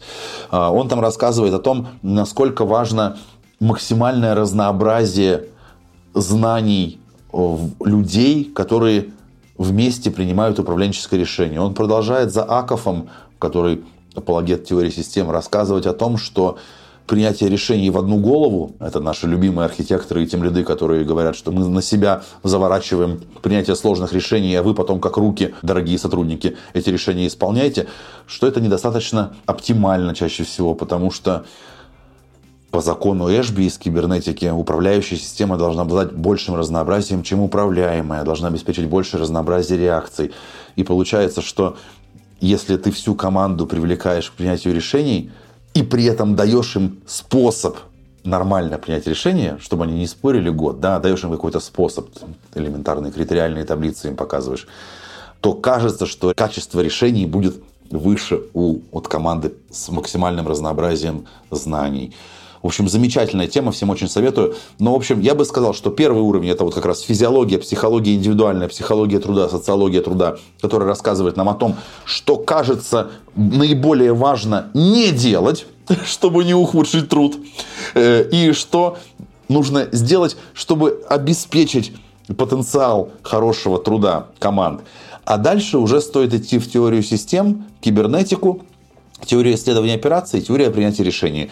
Все эти области знаний помогают более оптимально принимать решения. Я вот делал доклад, а, где это было, забыл, про Process Decision Record, про примитивный способ побуждения себя к пересмотру решений. Например, та же теория принятия решений говорит нам о том, что решение оптимально в рамках текущего контекста. Если контекст поменяется, то, возможно, наше решение уже не, и не оптимально. Возможно, нужно его перепринять.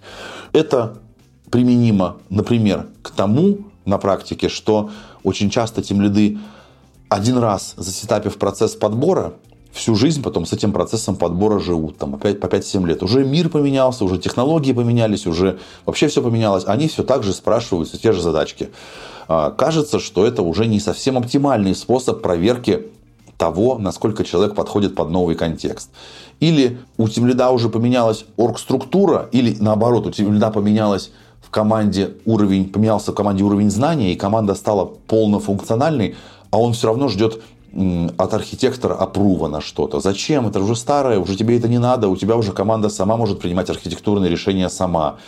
А, то есть нам нужно понимать в том числе, что наши процессы не должны стагнировать, потому что мир меняется. Вот ты говорил замечательно про закон Конвея, э, но он также one-off thing, он не, не, не вот сейчас посмотрели мы, что у нас архитектура мапится на оргструктуру. Если мы меняем оргструктуру, у нас архитектуру нужно успевать менять. Нам нужно что-то делать с нашими информационными системами. Возможно, кстати, перепиливая монолит на э, микро, микрофронтенды какие-нибудь, бог, боже упаси. А возможно, Пока не распилите монолит, из этой комнаты все не выйдете. Да, да, вот такая у нас социальная динамика.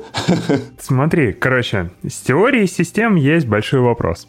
А, все-таки, а насколько, опять же, глубоко надо ее понимать? Достаточно ли тем лиду, чтобы оперировать просто вот понимание того, что мы сегодня сказали в выпуске, что типа, ну, дружище, когда ты выкручиваешь одну ручку, у тебя меняется не только то, что ты выкрутил, а есть там эффекты второго и третьего порядка, которые ты не можешь ни осознать, ни предсказать. Вот достаточно ли этого, чтобы уже просто понимать, блин, все сложно? Или все-таки есть какие-то более глубокие законы, правила, детали и модели, изучение которых действительно важно и полезно тем лиду? Можно я еще до дополню этот вопрос? Просто меня прям тоже супер стригерил вот этот пример про то, что нужно правила пересматривать неужели нужно э, изучать теорию систем и недостаточно какого-то, ну, common sense? Я понимаю, что common sense и интуиция — это как раз совокупность э, наших знаний приобретенных, но вот у меня сейчас звучало, что это какой-то overhead, прямо для Почему типового, overhead? я не знаю, набора задач. Реквестирую историю Виталика про common sense и уринотерапию, но ну да, но на самом деле это очень грустная история. Я ездил к маме в Ростов, а у мамы соседка в подъезде была ненавидима уже всем подъездом, потому что она, извините, мочу вываривала. Э, глубоко верующая была женщина в силу уринотерапии, это было отвратительно для всех. Э, однако, если ее спросить, а она же всем объясняла, почему это делает. Она говорит, русская моча, извините, лучше скальпеля врача. А, я поэтому-то, собственно, ее и вывариваю. Отвратительно, отвратительно. Однако common sense, например, до того, как Земельвейс рассказал про грязные руки врачам, принимавшим роды, common sense был не мыть руки перед тем, как роженицам помогать. А если что, врачи вначале в анатомическом театре студентам лекции рассказывали о том, как трупы вскрывали, а потом шли женщинам роды помогать делать. Common sense был – они боговерующие джентльмены были.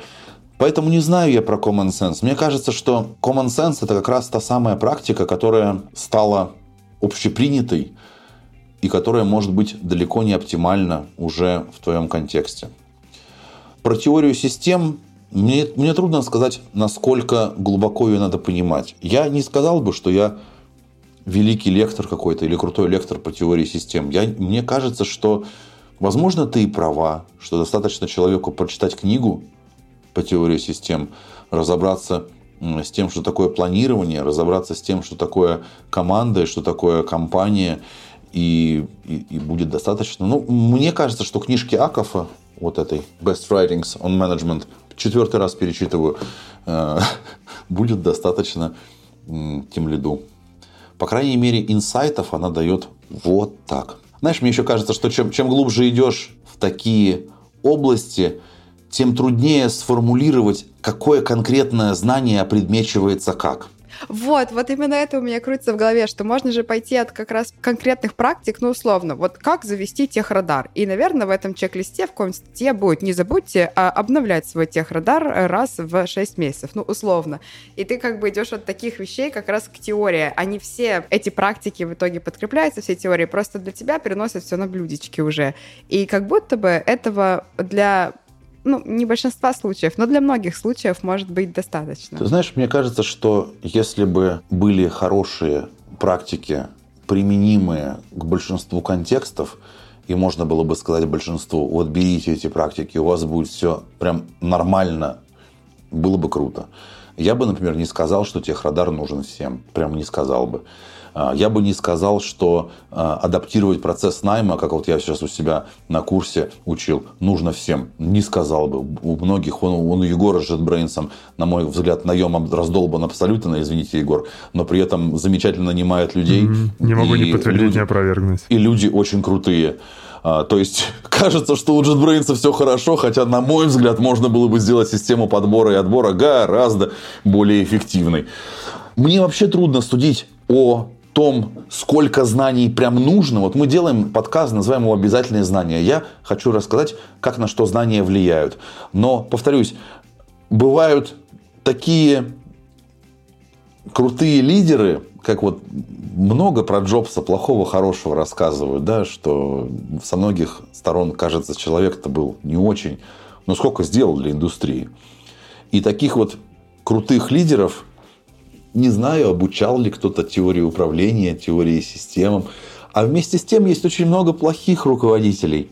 И кажется, что если хотя бы там 50% того, что мы сейчас порассказывали, они захотят почитать, уже, может быть, чуть получше станут. Так, ты, короче, ты заходишь на опасную, на опасную стезю, потому что у меня концовочка выпуска уже заготовлена, где я буду что-то похожее говорить, поэтому, короче, дослушайте выпуск до конца. Давай еще немножечко поговорим про педагогику и андрогогику. А, не, не, не подожди, Нет? подожди. Еще до того, угу. как перешли под... Давай. Подожди, там еще есть о чем поговорить.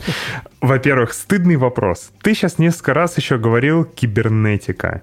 Вот, короче, очень стыдный вопрос. Ну, что такое кибернетика в этом контексте? Ну, типа, это... Э, у меня кибернетика наука просто в голове очень всегда честно... Да, наука о киборгах, так, она с робототехникой связана. А тут о чем речь? Вообще, кибернетика — это наука о системах и преобразовании информации в этих системах. А она изначально смотрела и на компьютеры, на программы точнее, и на алгоритмы, и на живые существа, и на общество. То есть это просто одна из точек зрений на то, как какие-то сущности обрабатывают информацию, знания и прочее все. Там вот как раз появилась концепция обратной связи и черных ящиков. То, что мы все сейчас эти концепции используем, спасибо Винеру и, и товарищам. Он рассмотрел и биологические основы кибернетики, то есть, что у нас есть обратная связь позитивная и негативная, и что вполне себе можно рассматривать и клетку с этой стороны, как она функционирует. Он просто дал один из способов мышления о системах. Слушай, а вот теория управления, сейчас пытаюсь вспомнить, у нас был какой-то предмет в универе, где было что-то в духе теории управления, где были, где мы рисовали квадратики, соединяли их стрелочками, говорили, это петля обратной связи, это у нас затухающая обратная связь, вот у нас наоборот не затухающая, вот это вот все. Это все как раз из этой степи, это все из кибернетики? Да, оно все оттуда, да. Прикольно. Можно рассматривать те же социальные динамики с точки зрения кибернетики. Вот как ты сказал, что затухает что-то там. Понял проблему с, с нашим образованием, что нам это все давали как какие-то абстракции, которые вообще непонятно было к чему применить. Да, ни к это софту, большая ни проблема. к э, социальным, социально-техническим системам. Мне кажется, что если бы мы изучали вот эти теории, что нам давали в универах, с помощью problem-based learning, это такой подход, когда тебе показывают проблему, кейс, можно сказать, да, и говорят, смотри, вот такая проблема, а вот сейчас мы разберем, что привело к ней, и каким образом можно порешать проблему, и нужно ли ее решать, или, может быть, оставить ее, пусть будет как есть. Вот если бы так было, если бы наши знания, получаемые сразу бы опредмечивались, было бы гораздо понятнее. У меня такая история была с теорией трансляции. Я ненавидел этот предмет в университете, ненавидел. Думал, что за хрень, зачем мне придумывать язык, который я сам же буду транслировать во что-то другое. Ну, полная же ерунда. А потом, когда-то вижу TypeScript появляться начал, сколько там, 10 лет назад, думаю, что-то знакомое, блин. Кажется, что я это где-то учил, как это работает все. А, и это же, это же дичь. Почему сейчас? Почему не раньше? Да это правда такая боль. Я себя, не знаю, регулярно ловлю на мысли о том, сколько крутых и полезных вещей-то на самом деле в универе мне рассказывали, которые мне всегда казались, что это просто какая-то абсолютно ненужная, просто бесполезная дичь. И я представляю, с каким бы, блин, гребаным интересом я бы сейчас на каждой паре бы это слушал, задавал просто бесконечность вопросов и пытался бы это применять сразу же. И насколько я бездарно потратил это время, потому что я просто не понимал, а нахрена, что мне нужно и как это прикладывать на практику и куда. Ой, жиза. Да. Очень грустно. Это большая тема про системы обучения тоже. Так, подожди, перед тем, как ты ждем, вот ждем, перейдешь да. педагогику... андро- Так, сейчас, давай, давай наведем порядок. Так, мы поговорили про несколько новых областей. Первая называется теория систем. Вторая называется кибернетика. Третья, тоже сейчас между делом ты упоминал, это теория принятия решений. Правильно ли я понимаю, что тоже отдельная область? Теория принятия решений, теория исследования операций действительно отдельная область, где а, мы разговариваем о том, какие проблемы стоит решать, как определять, стоит ли их решать, и как их решать, как принимать решения об их о том, чтобы эти проблемы порешать. То есть мы рассматриваем всю совокупность контекста, который перед нами есть, и пытаемся понять, что мы в нем изменяем, для чего, и нужно ли это изменение, сколько оно стоит, какие последствия у него будут. Вот мы с тобой э, готовим курс по увольнениям, там как раз принципы из теории принятия решений активно используются. Самый простой прагматический кейс, который хорошо рассматривается и в теории принятия решений, и в теории исследования операций, это ситуация, которую мы наблюдаем каждодневно, когда приходит CTO и говорит, делаем айтишку быстрее. То есть он принял решение, что нам нужно оптимизировать скорость конкретного колеса в двигателе сложном. Почему? Должен быть сразу вопрос, а нужно ли нам это делать? Потому что любое изменение системы чревато последствиями, оно еще и стоит денег. То есть, чтобы нам сделать что-то быстрее, нам нужно потратить сколько-то денег. У меня сразу был бы вопрос, а для чего мы это делаем? Для чего мы пытаемся айтишку сделать быстрее? Тут мне отвечают, скорее всего, что мы не успеваем что-то поставлять. А у меня сразу вопрос, а мы должны успевать что-то поставлять? А нужно ли нам это поставлять? А как мы убеждаемся, что то, что мы поставляем сейчас, вообще нужно? Может быть, там половину из того, что мы поставляем, можно не поставлять вовсе? И вот для того, чтобы выйти из нашего маленького микромирка, когда тимлиду приходят и говорят «быстрее, быстрее», кажется, стоит подумать, а для чего говорят «быстрее». Далеко не каждому тимлиду удастся, по-честному скажем, спросить, а нафига нам быстрее работать? Или а точно ли нам нужно меньше багов? Точно ли нам нужно экономить деньги или что-то еще? Далеко не каждому тимлиду ответят что-то разумное на этом. Многим скажут заткнись и делай.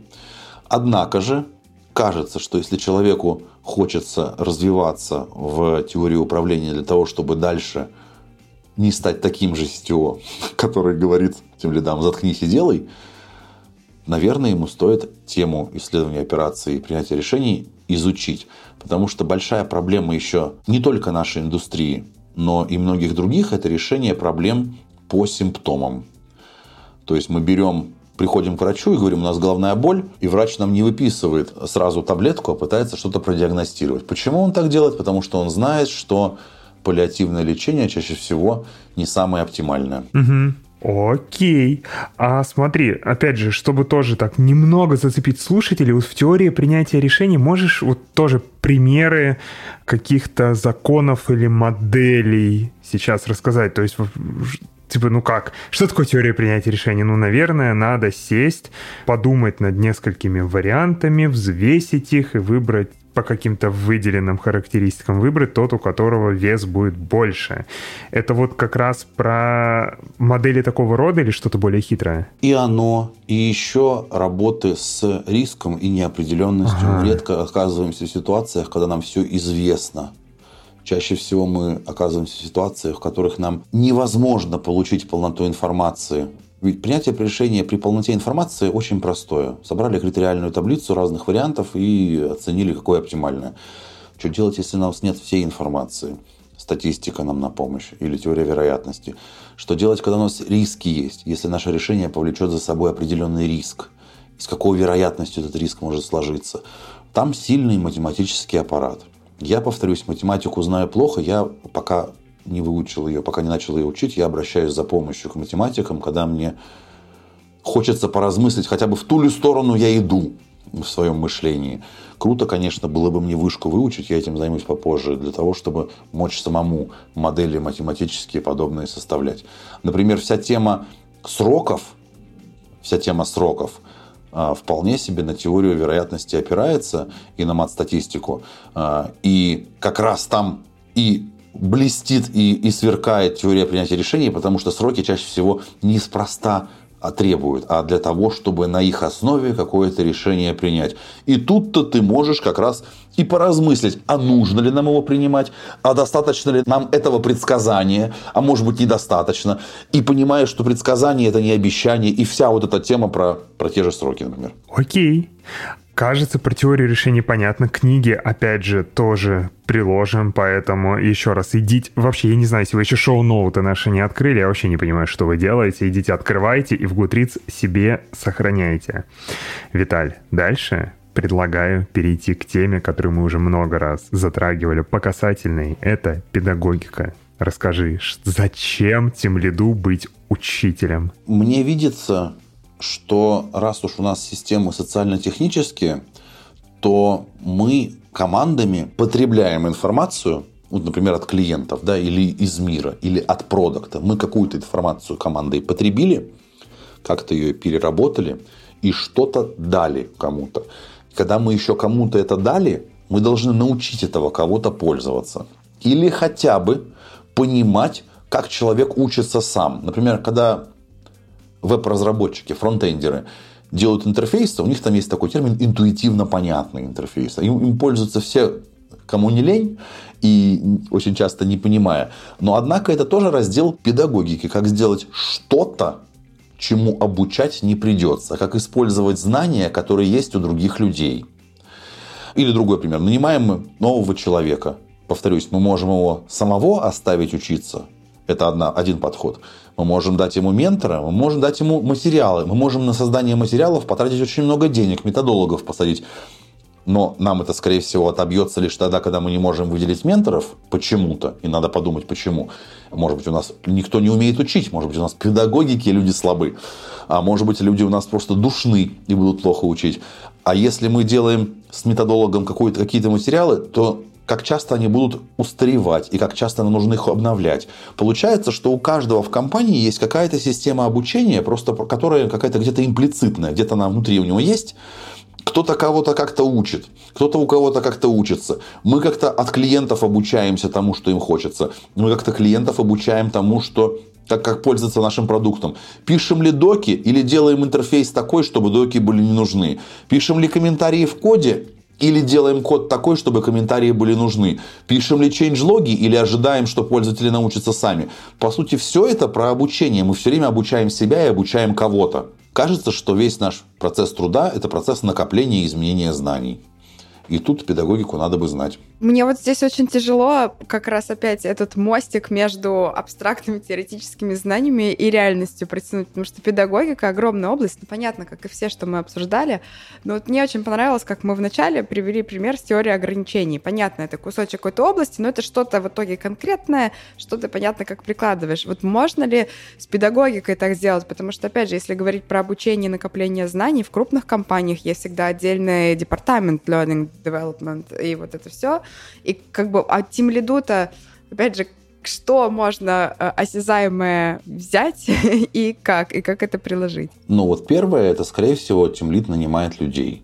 У тебя есть сразу несколько стратегий найма людей. Ты можешь нанимать малышей, джунов, если ты уверен в том, что у тебя определенный процесс педагогический есть. Если ты знаешь, что этот джун за сколько-то времени с определенной вероятностью станет медлом или кем-то еще, кто может уже приносить тебе ценность стабильно. Если ты не уверен в своих процессах обучения, то, наверное, тебе стоит брать уже медлов или сеньоров, которые уже обладают должными знаниями, умениями, навыками для того, чтобы ценность приносить в командном труде. То есть уже здесь получается, что если ты не умеешь обучать, и если ты не знаешь, как обучение работает, если хотя бы маленький учебник не, не почитал, то, наверное, лучше отказаться, если тебе предложат брать джунов. Потому что очень расстраиваются люди, когда они неосознанно, несознательно тратят время на джунов, а джун такой чертяка взял и уволился. Хм. Интересно, почему? Может быть, его в хвост и гриву как-то гоняли вместо того, чтобы обучать. Второй пример. Многие говорят про knowledge sharing. Очень все стремятся к тому, чтобы как раз с точки зрения теории ограничений, чтобы в команде не было бас-фактора один на ком-то. То есть, чтобы не было такого, что если вот ты, Катя, пошла в отпуск, вся команда остановилась и не может работать. Или ты пошла на больничный, не дай бог, и вся команда опять остановилась и не могла работать. Все стремятся к тому, чтобы ты, Катюша, взяла и научила других людей тому, что ты знаешь, хотя бы каким-то основам, чтобы Егор мог подхватить или я мог подхватить, когда тебя почему-то нет. Так вот, этот же самый knowledge sharing – это классическое обучение. Есть я, который не знает, что делаешь ты и как ты делаешь и почему, и есть ты, который умеешь это делать. Самый обычный способ – это я сажусь тебе в пару. Один из самых эффективных, и мы с тобой работаем. Это тоже способ обучения. Один из самых древних способов обучения. Мы, человеки, копируем друг за другом очень хорошо все. Но ты правильно сказала, что порой в компаниях столько приходится обучать чему-то, что появляются чуть ли не целые отделы. И хорошо, если этот отдел умеет хорошо с тем лидом взаимодействовать, и хорошо, если он вообще нормальный. Очень много таких отделов, к сожалению, занимается распределением бюджета на курсы, что довольно грустно. Кажется, что эта область позволяет тем лиду чуть более осмысленно заниматься трансфером знаний. Вот я бы так сказал. Я попробую немного пошатать тот же вопрос, который Катя задала, может быть, чуть-чуть с другой стороны. Опять же, педагогика — это широкая область. А у тебя, например, стоит конкретная задача. Хочу через год научиться набирать джунов и обучать их, чтобы таким образом расширить воронку найма в компании. И что делать? Обложиться 20 учебниками по педагогике гигантскими томами или пойти и почитать статьи других компаний, которые у себя заводили программу обучения джунов, и попробовать вытащить оттуда какие-то конкретные крупицы знаний, но которые очень супер релевантны твоей ситуации. Вот я догадываюсь, что ты сейчас скажешь, что, опять же, непонятно, у, у других компаний другой контекст, нельзя взять да. и просто перетащить их практики. Ну и другой вариант, он тоже кажется довольно ну, сложный не хочу говорить, все сложно, но он кажется неоптимальным. Просто ввалить в себя миллион знаний, непонятно какие из которых тебе помогут решить очень конкретную прикладную задачу. Вот замечательно. Мы сейчас рассматриваем с точки зрения теории принятия решений два больших подхода.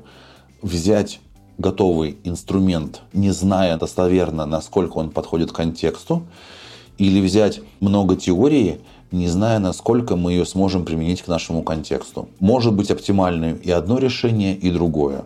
А, заранее сказать, что будет оптимальнее, невозможно. Мне кажется, что выгоднее вкладываться временем в постоянное изучение разных областей знания для того, чтобы в следующий раз, когда тебе прилетит пожарная задача через год научиться обучать кого-то, ты уже знал что-то. Это вот если в долгосрок. В краткосрок очень трудно мне посоветовать, что будет оптимально. Возможно, возможно, каргокультное копирование у кого-то чего-то уже работающего в этом краткосрочном пожаре будет оптимальнее. Хрен его знает, Егор. Но, повторюсь, чем раньше ты начинаешь учиться всему, всему, всему, тем лучше будет. Это как, знаешь, мне очень часто спрашивают, ну не очень часто, бывает, у меня через месяц конференция, как мне подготовиться? Я говорю, год назад приходи. А, вот за год э, мы бы тебя э, с моими партнерами, которые обучают театральному мастерству и актерскому мастерству замечательно бы подготовили, а за месяц мы тебе под конкретный доклад только подготовить успеем. Вообще мы тебя не сможем поменять за месяц. Чем сильнее заранее ты начинаешь что-то изучать, тем меньше у тебя пожаров будет. Мне кажется, это все составные части одного бесконечно тянущегося разговора про то, нужно ли мне знать фундаментальные алгоритмы или просто фреймворк Абсолютно изучил так. и пошел. Все то же самое, вопросы все одни и те же. Либо да. проинвестировать в долгосрок в то, что у тебя есть хороший фундамент, из которого ты потом синтезируешь новые знания, либо надергал конкретных практик, надеялся, что они все подойдут как-нибудь, и так и живешь в своем наборе вот этих узких практик, пока не наберешь вот их столько, чтобы синтезировать более общие из них. Да, причем, смотри, из той же кибернетики и наблюдением за своим управлением системой с точки зрения кибернетики, ты можешь вывести многие законы социологии и психологии, если обладаешь достаточным знанием. Ты просто будешь видеть, какое твое воздействие к чему приводит со временем. То есть хорошая база, она в принципе позволяет изрядно, как ты правильно сказал, придумать, знания новые синтезировать о том же фреймворке. И опять же, у меня есть замечательный пример вот на эту всю тему компьютер-сайенса. Очень крутого инженера знаем ему за полтос. Э, для него изучение нового языка – это написать компилятор для этого языка. Типа вот я изучу новый язык, напишу компилятор, я теперь понял, как этот язык работает, все, пошел заниматься. Все норм. И это такая же задачка. Знаешь, это не проблема, к которой Шароватов хрен знает, как подойти, а задача сесть там на 2-3 недели по спеке компилятор написать. И норм. Добро пожаловать э, в те языки, которые не хотят писать спеку. Э, показываем пальцем на TypeScript, например. Да, да, да. Окей. Спасибо Жене за то, что правда напомнил, что это специфично не только для темлицких знаний, потому что правда угу. ровно такие же разговоры были, когда мы с Кириллом Макевниным обсуждали обязательные знания для программиста, тоже говорили много про фундаменталку, и также, короче, мы бились, и типа, ну а что делать-то, типа, в, на реакте писать надо уже сегодня, какие там конечные автоматы, зачем? Вот. Послушайте, кстати, выпуск, если вы не слушали, он э, невероятный. Так, Виталь, Давай к следующей теме. Она, кажется, последняя область знаний, которая у тебя обозначена. Расскажи про нее сам. А, собственно, я объединил три теории в одну. Теория массового обслуживания, теория очередей и теория информации. Объединил их в один блок. Я уже говорил про то, что с точки зрения людей, их навыков, знаний, умений, мы работаем с постоянным накоплением знаний и трансформацией информации с помощью этих знаний во что-то другое. То есть на вход нам подается информация, мы с помощью знаний, умений и навыков и улучшаем знания, умения, навыки, и как-то информацию тут меняем и отдаем клиентам уже какие-то артефакты. Ну а здесь я говорю исключительно про то, какие процессы обработки информации у нас есть. Вот теория массового обслуживания, теория очередей замечательно рассказывают о простоях, об очередях, об минимизации простоев и минимизации потерь. Э, здесь как раз очень глубоко рассматривается вся тема канбанистская про вип-лимиты, про сколько брать в работу и сколько мы можем обработать, и где сколько, в каких очередях будет ожидать задача.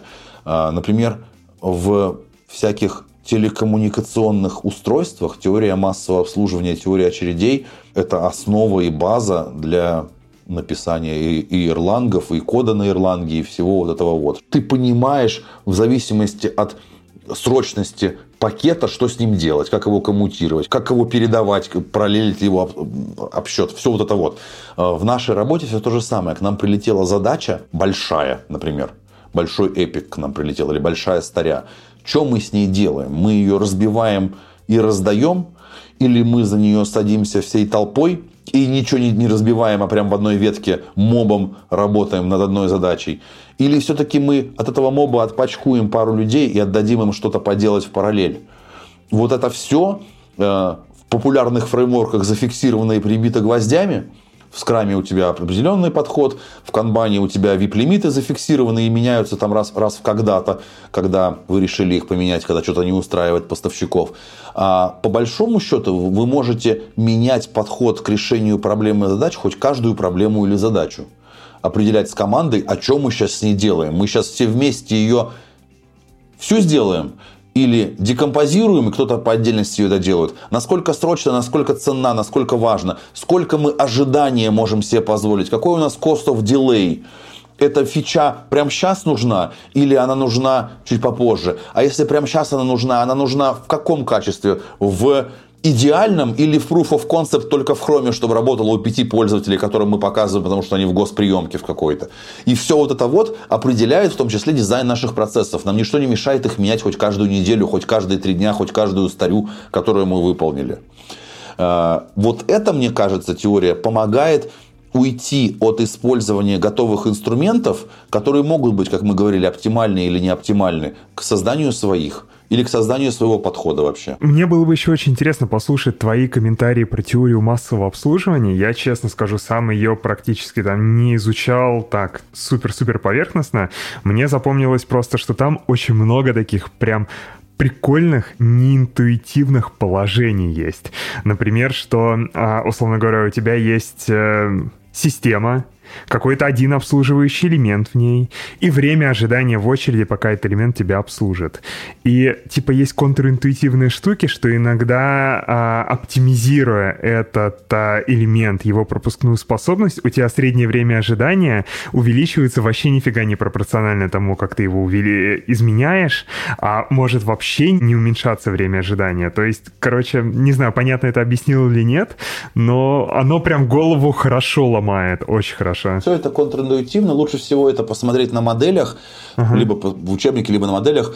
Та же формула Литла там же, что э, уменьшая количество в очереди, мы оптимизируем. То есть среднее число заявок в системе равно произведению интенсивности входного потока на среднее время пребывания заявки в систему. Чтобы нам уменьшить среднее время пребывания, мы уменьшаем количество в очереди заявок входного потока. И тоже достаточно контринтуитивно канбанисты у себя ее активно используют и достаточно хорошо объясняют, почему нам нужно VIP-лимиты порой вводить, чтобы быстрее сжирать и отдавать на выход что-то.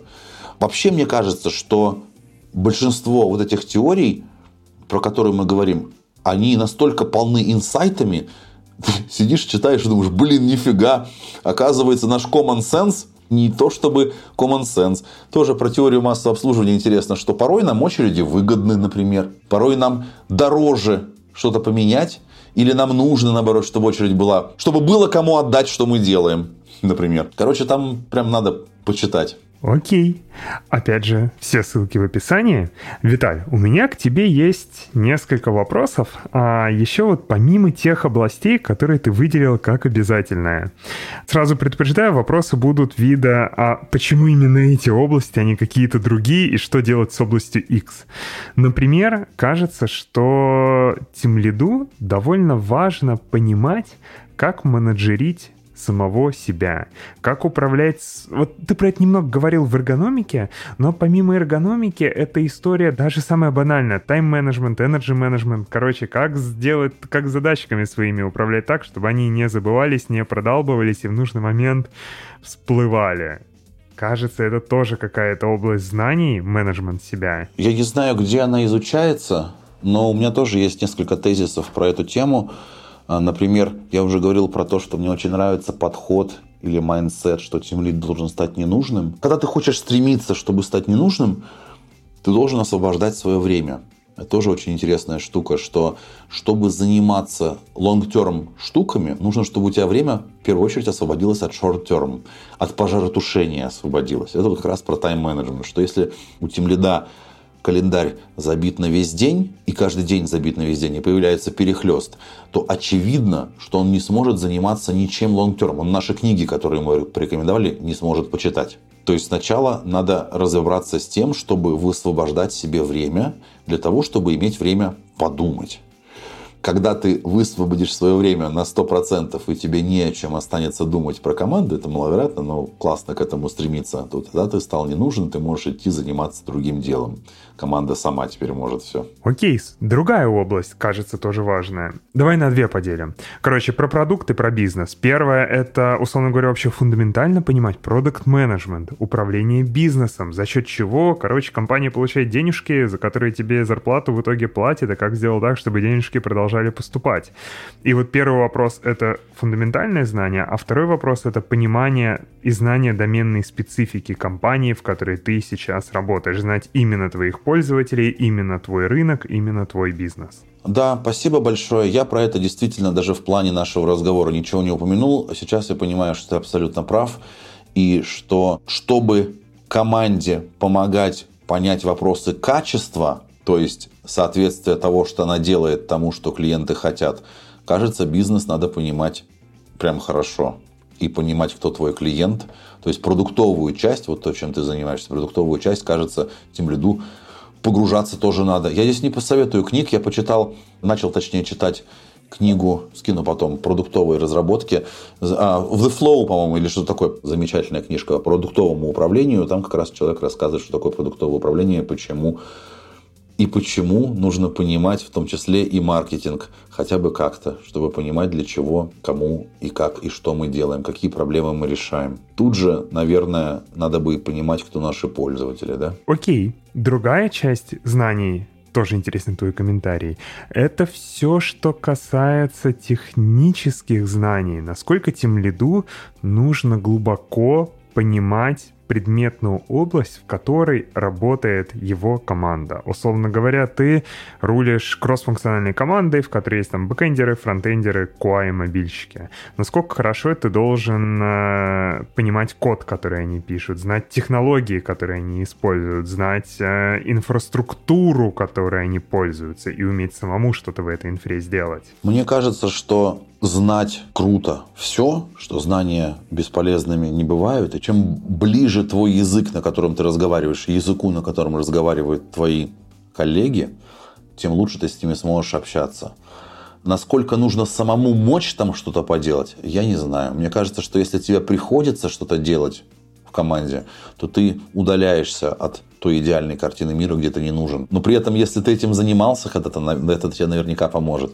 Знаешь, тут очень интересно. Я никогда не видел чистых руководителей тем лидов, причем которые были бы очень круто образованы как руководители. Очень круто. Прям, знаешь, такие, у которых хотелось бы учиться, учиться и учиться. Я скорее вижу людей уровня Вити Фабриченко, которые и в управлении шарят больше моего, и в, тех, и в технической части больше моего. И сижу, думаю, ну пипец. вот. И получается, что все эти ребята, кого я вижу, они выросли из инженерки, из программирования.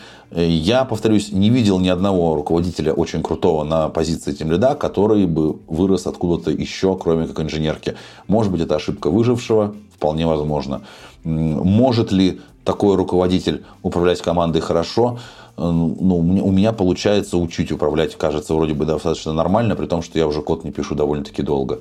Является ли мой пример универсальным, тоже не знаю. Мне вспоминается, что точно встречал неплохих менеджеров, которые пришли из дизайнеров, на удивление, а потом руководили и командами инженерными в том числе. Аналитиков видел, Q, ну, QA мы считаем инженерами, поэтому это не удивит, наверное, никого. Вот. Из саппорта видел точно человека, который довольно большим таким инженерным подразделением руководил. Наверное, наверное, что если человек хороший руководитель с точки зрения знаний, умений и навыков, и при этом ему доверяют, наверное, все будет норм. То есть ты видел все равно выросших людей в компании. Ну, да. Слушай, Виталик, у меня такой вопрос, хочу почелленджить. А, мы до этого перечислили какие-то такие вот большие области, потом Егор начал а, докидывать каких-то еще тоже примеров, там, продукт оунерство еще что-то, и ты начал говорить, да вообще неплохо было бы тоже добавить это все в корзину. Вот, из-за этого возникает вопрос, а вот эти вот первые большие области, которые, по которым мы сегодня шли, почему сформировались именно эти большие области как э, наиболее важные? Я скорее всего, все это, когда у меня в голове еще формировалось, все это выделял из самого большого числа дисфункций, которые я наблюдал. То есть, знаешь, э, возможно, я повторюсь, у меня нет педагогического знания, как преподавать управление.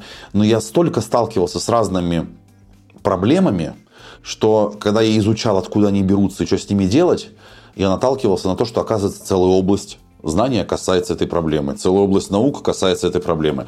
И я в эти стороны шел. То есть я бы сказал, что все то, чего я набрал, это плод болей каких-то, которые ребенок болей и страданий, которые я наблюдал у себя и у коллег.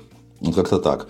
И Понятно. кажется, что эти объемы знаний помогают не прийти к этим болям. Ну, то есть, и как следствие получается то, что если хорошо проработать эти области, то в итоге получится, что сталкиваясь э, с какими-то внешними условиями, которые могли бы иначе привести тебя, в общем, или твою команду к э, фейлу, в этом случае, имея эти знания, ты, соответственно, сможешь вывести э, свою команду из плохой ситуации, и все будет хорошо, и все будет классно и замечательно. Я думаю, что так, да.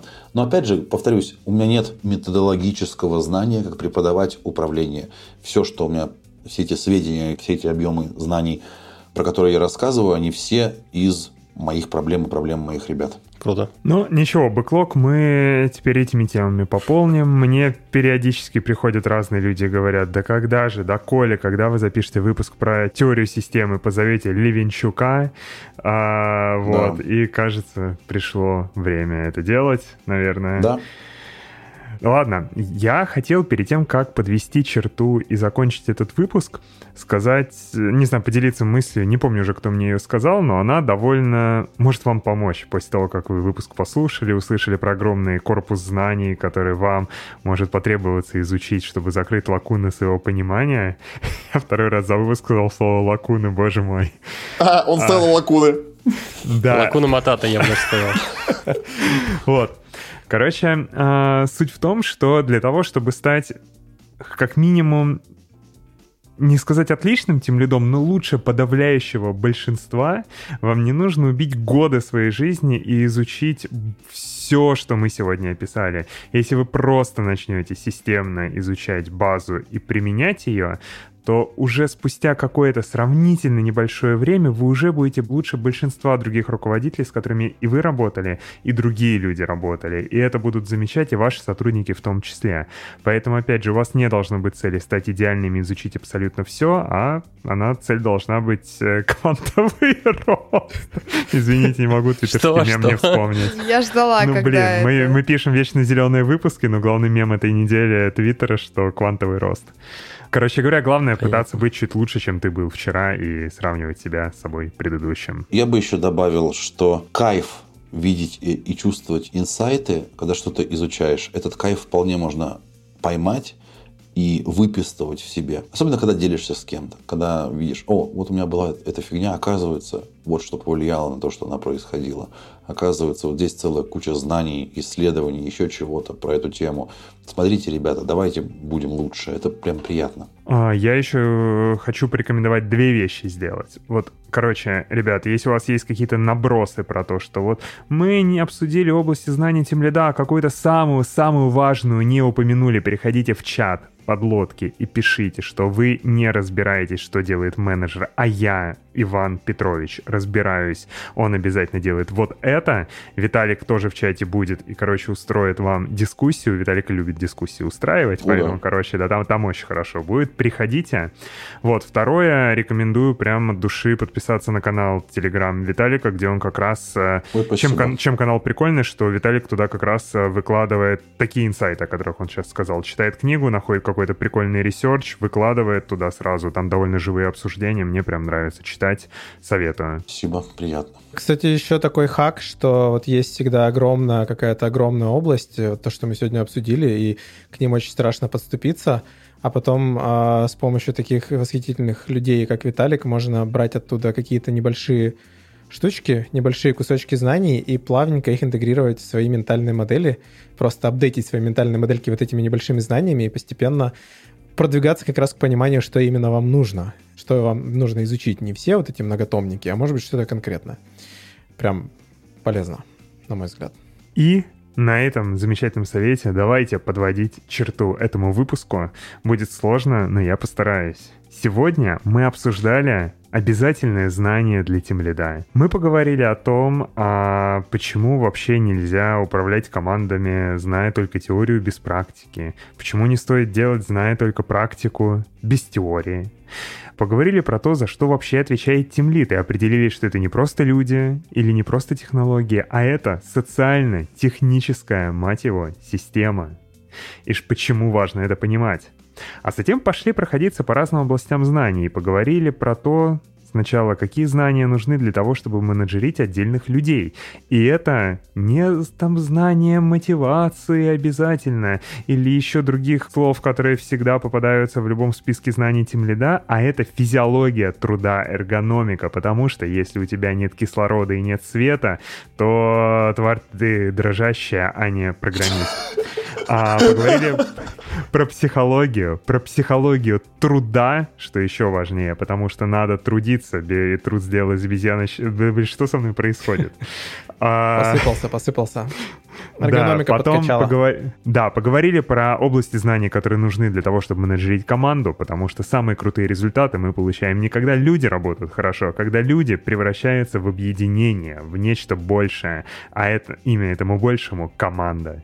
А, поговорили про теорию систем, кибернетику, теорию исследования операций, теорию принятия решений, теорию массового обслуживания, теорию очередей, теорию информации. Боже мой, я столько раз сказал слово «теория». Это просто лучший выпуск. И, конечно, конечно же, обсудили, почему знания педагогики и андрогогики тоже важны.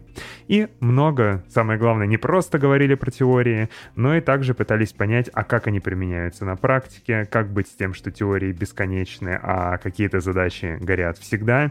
И, мне кажется, надавали очень много хороших прикладных советов.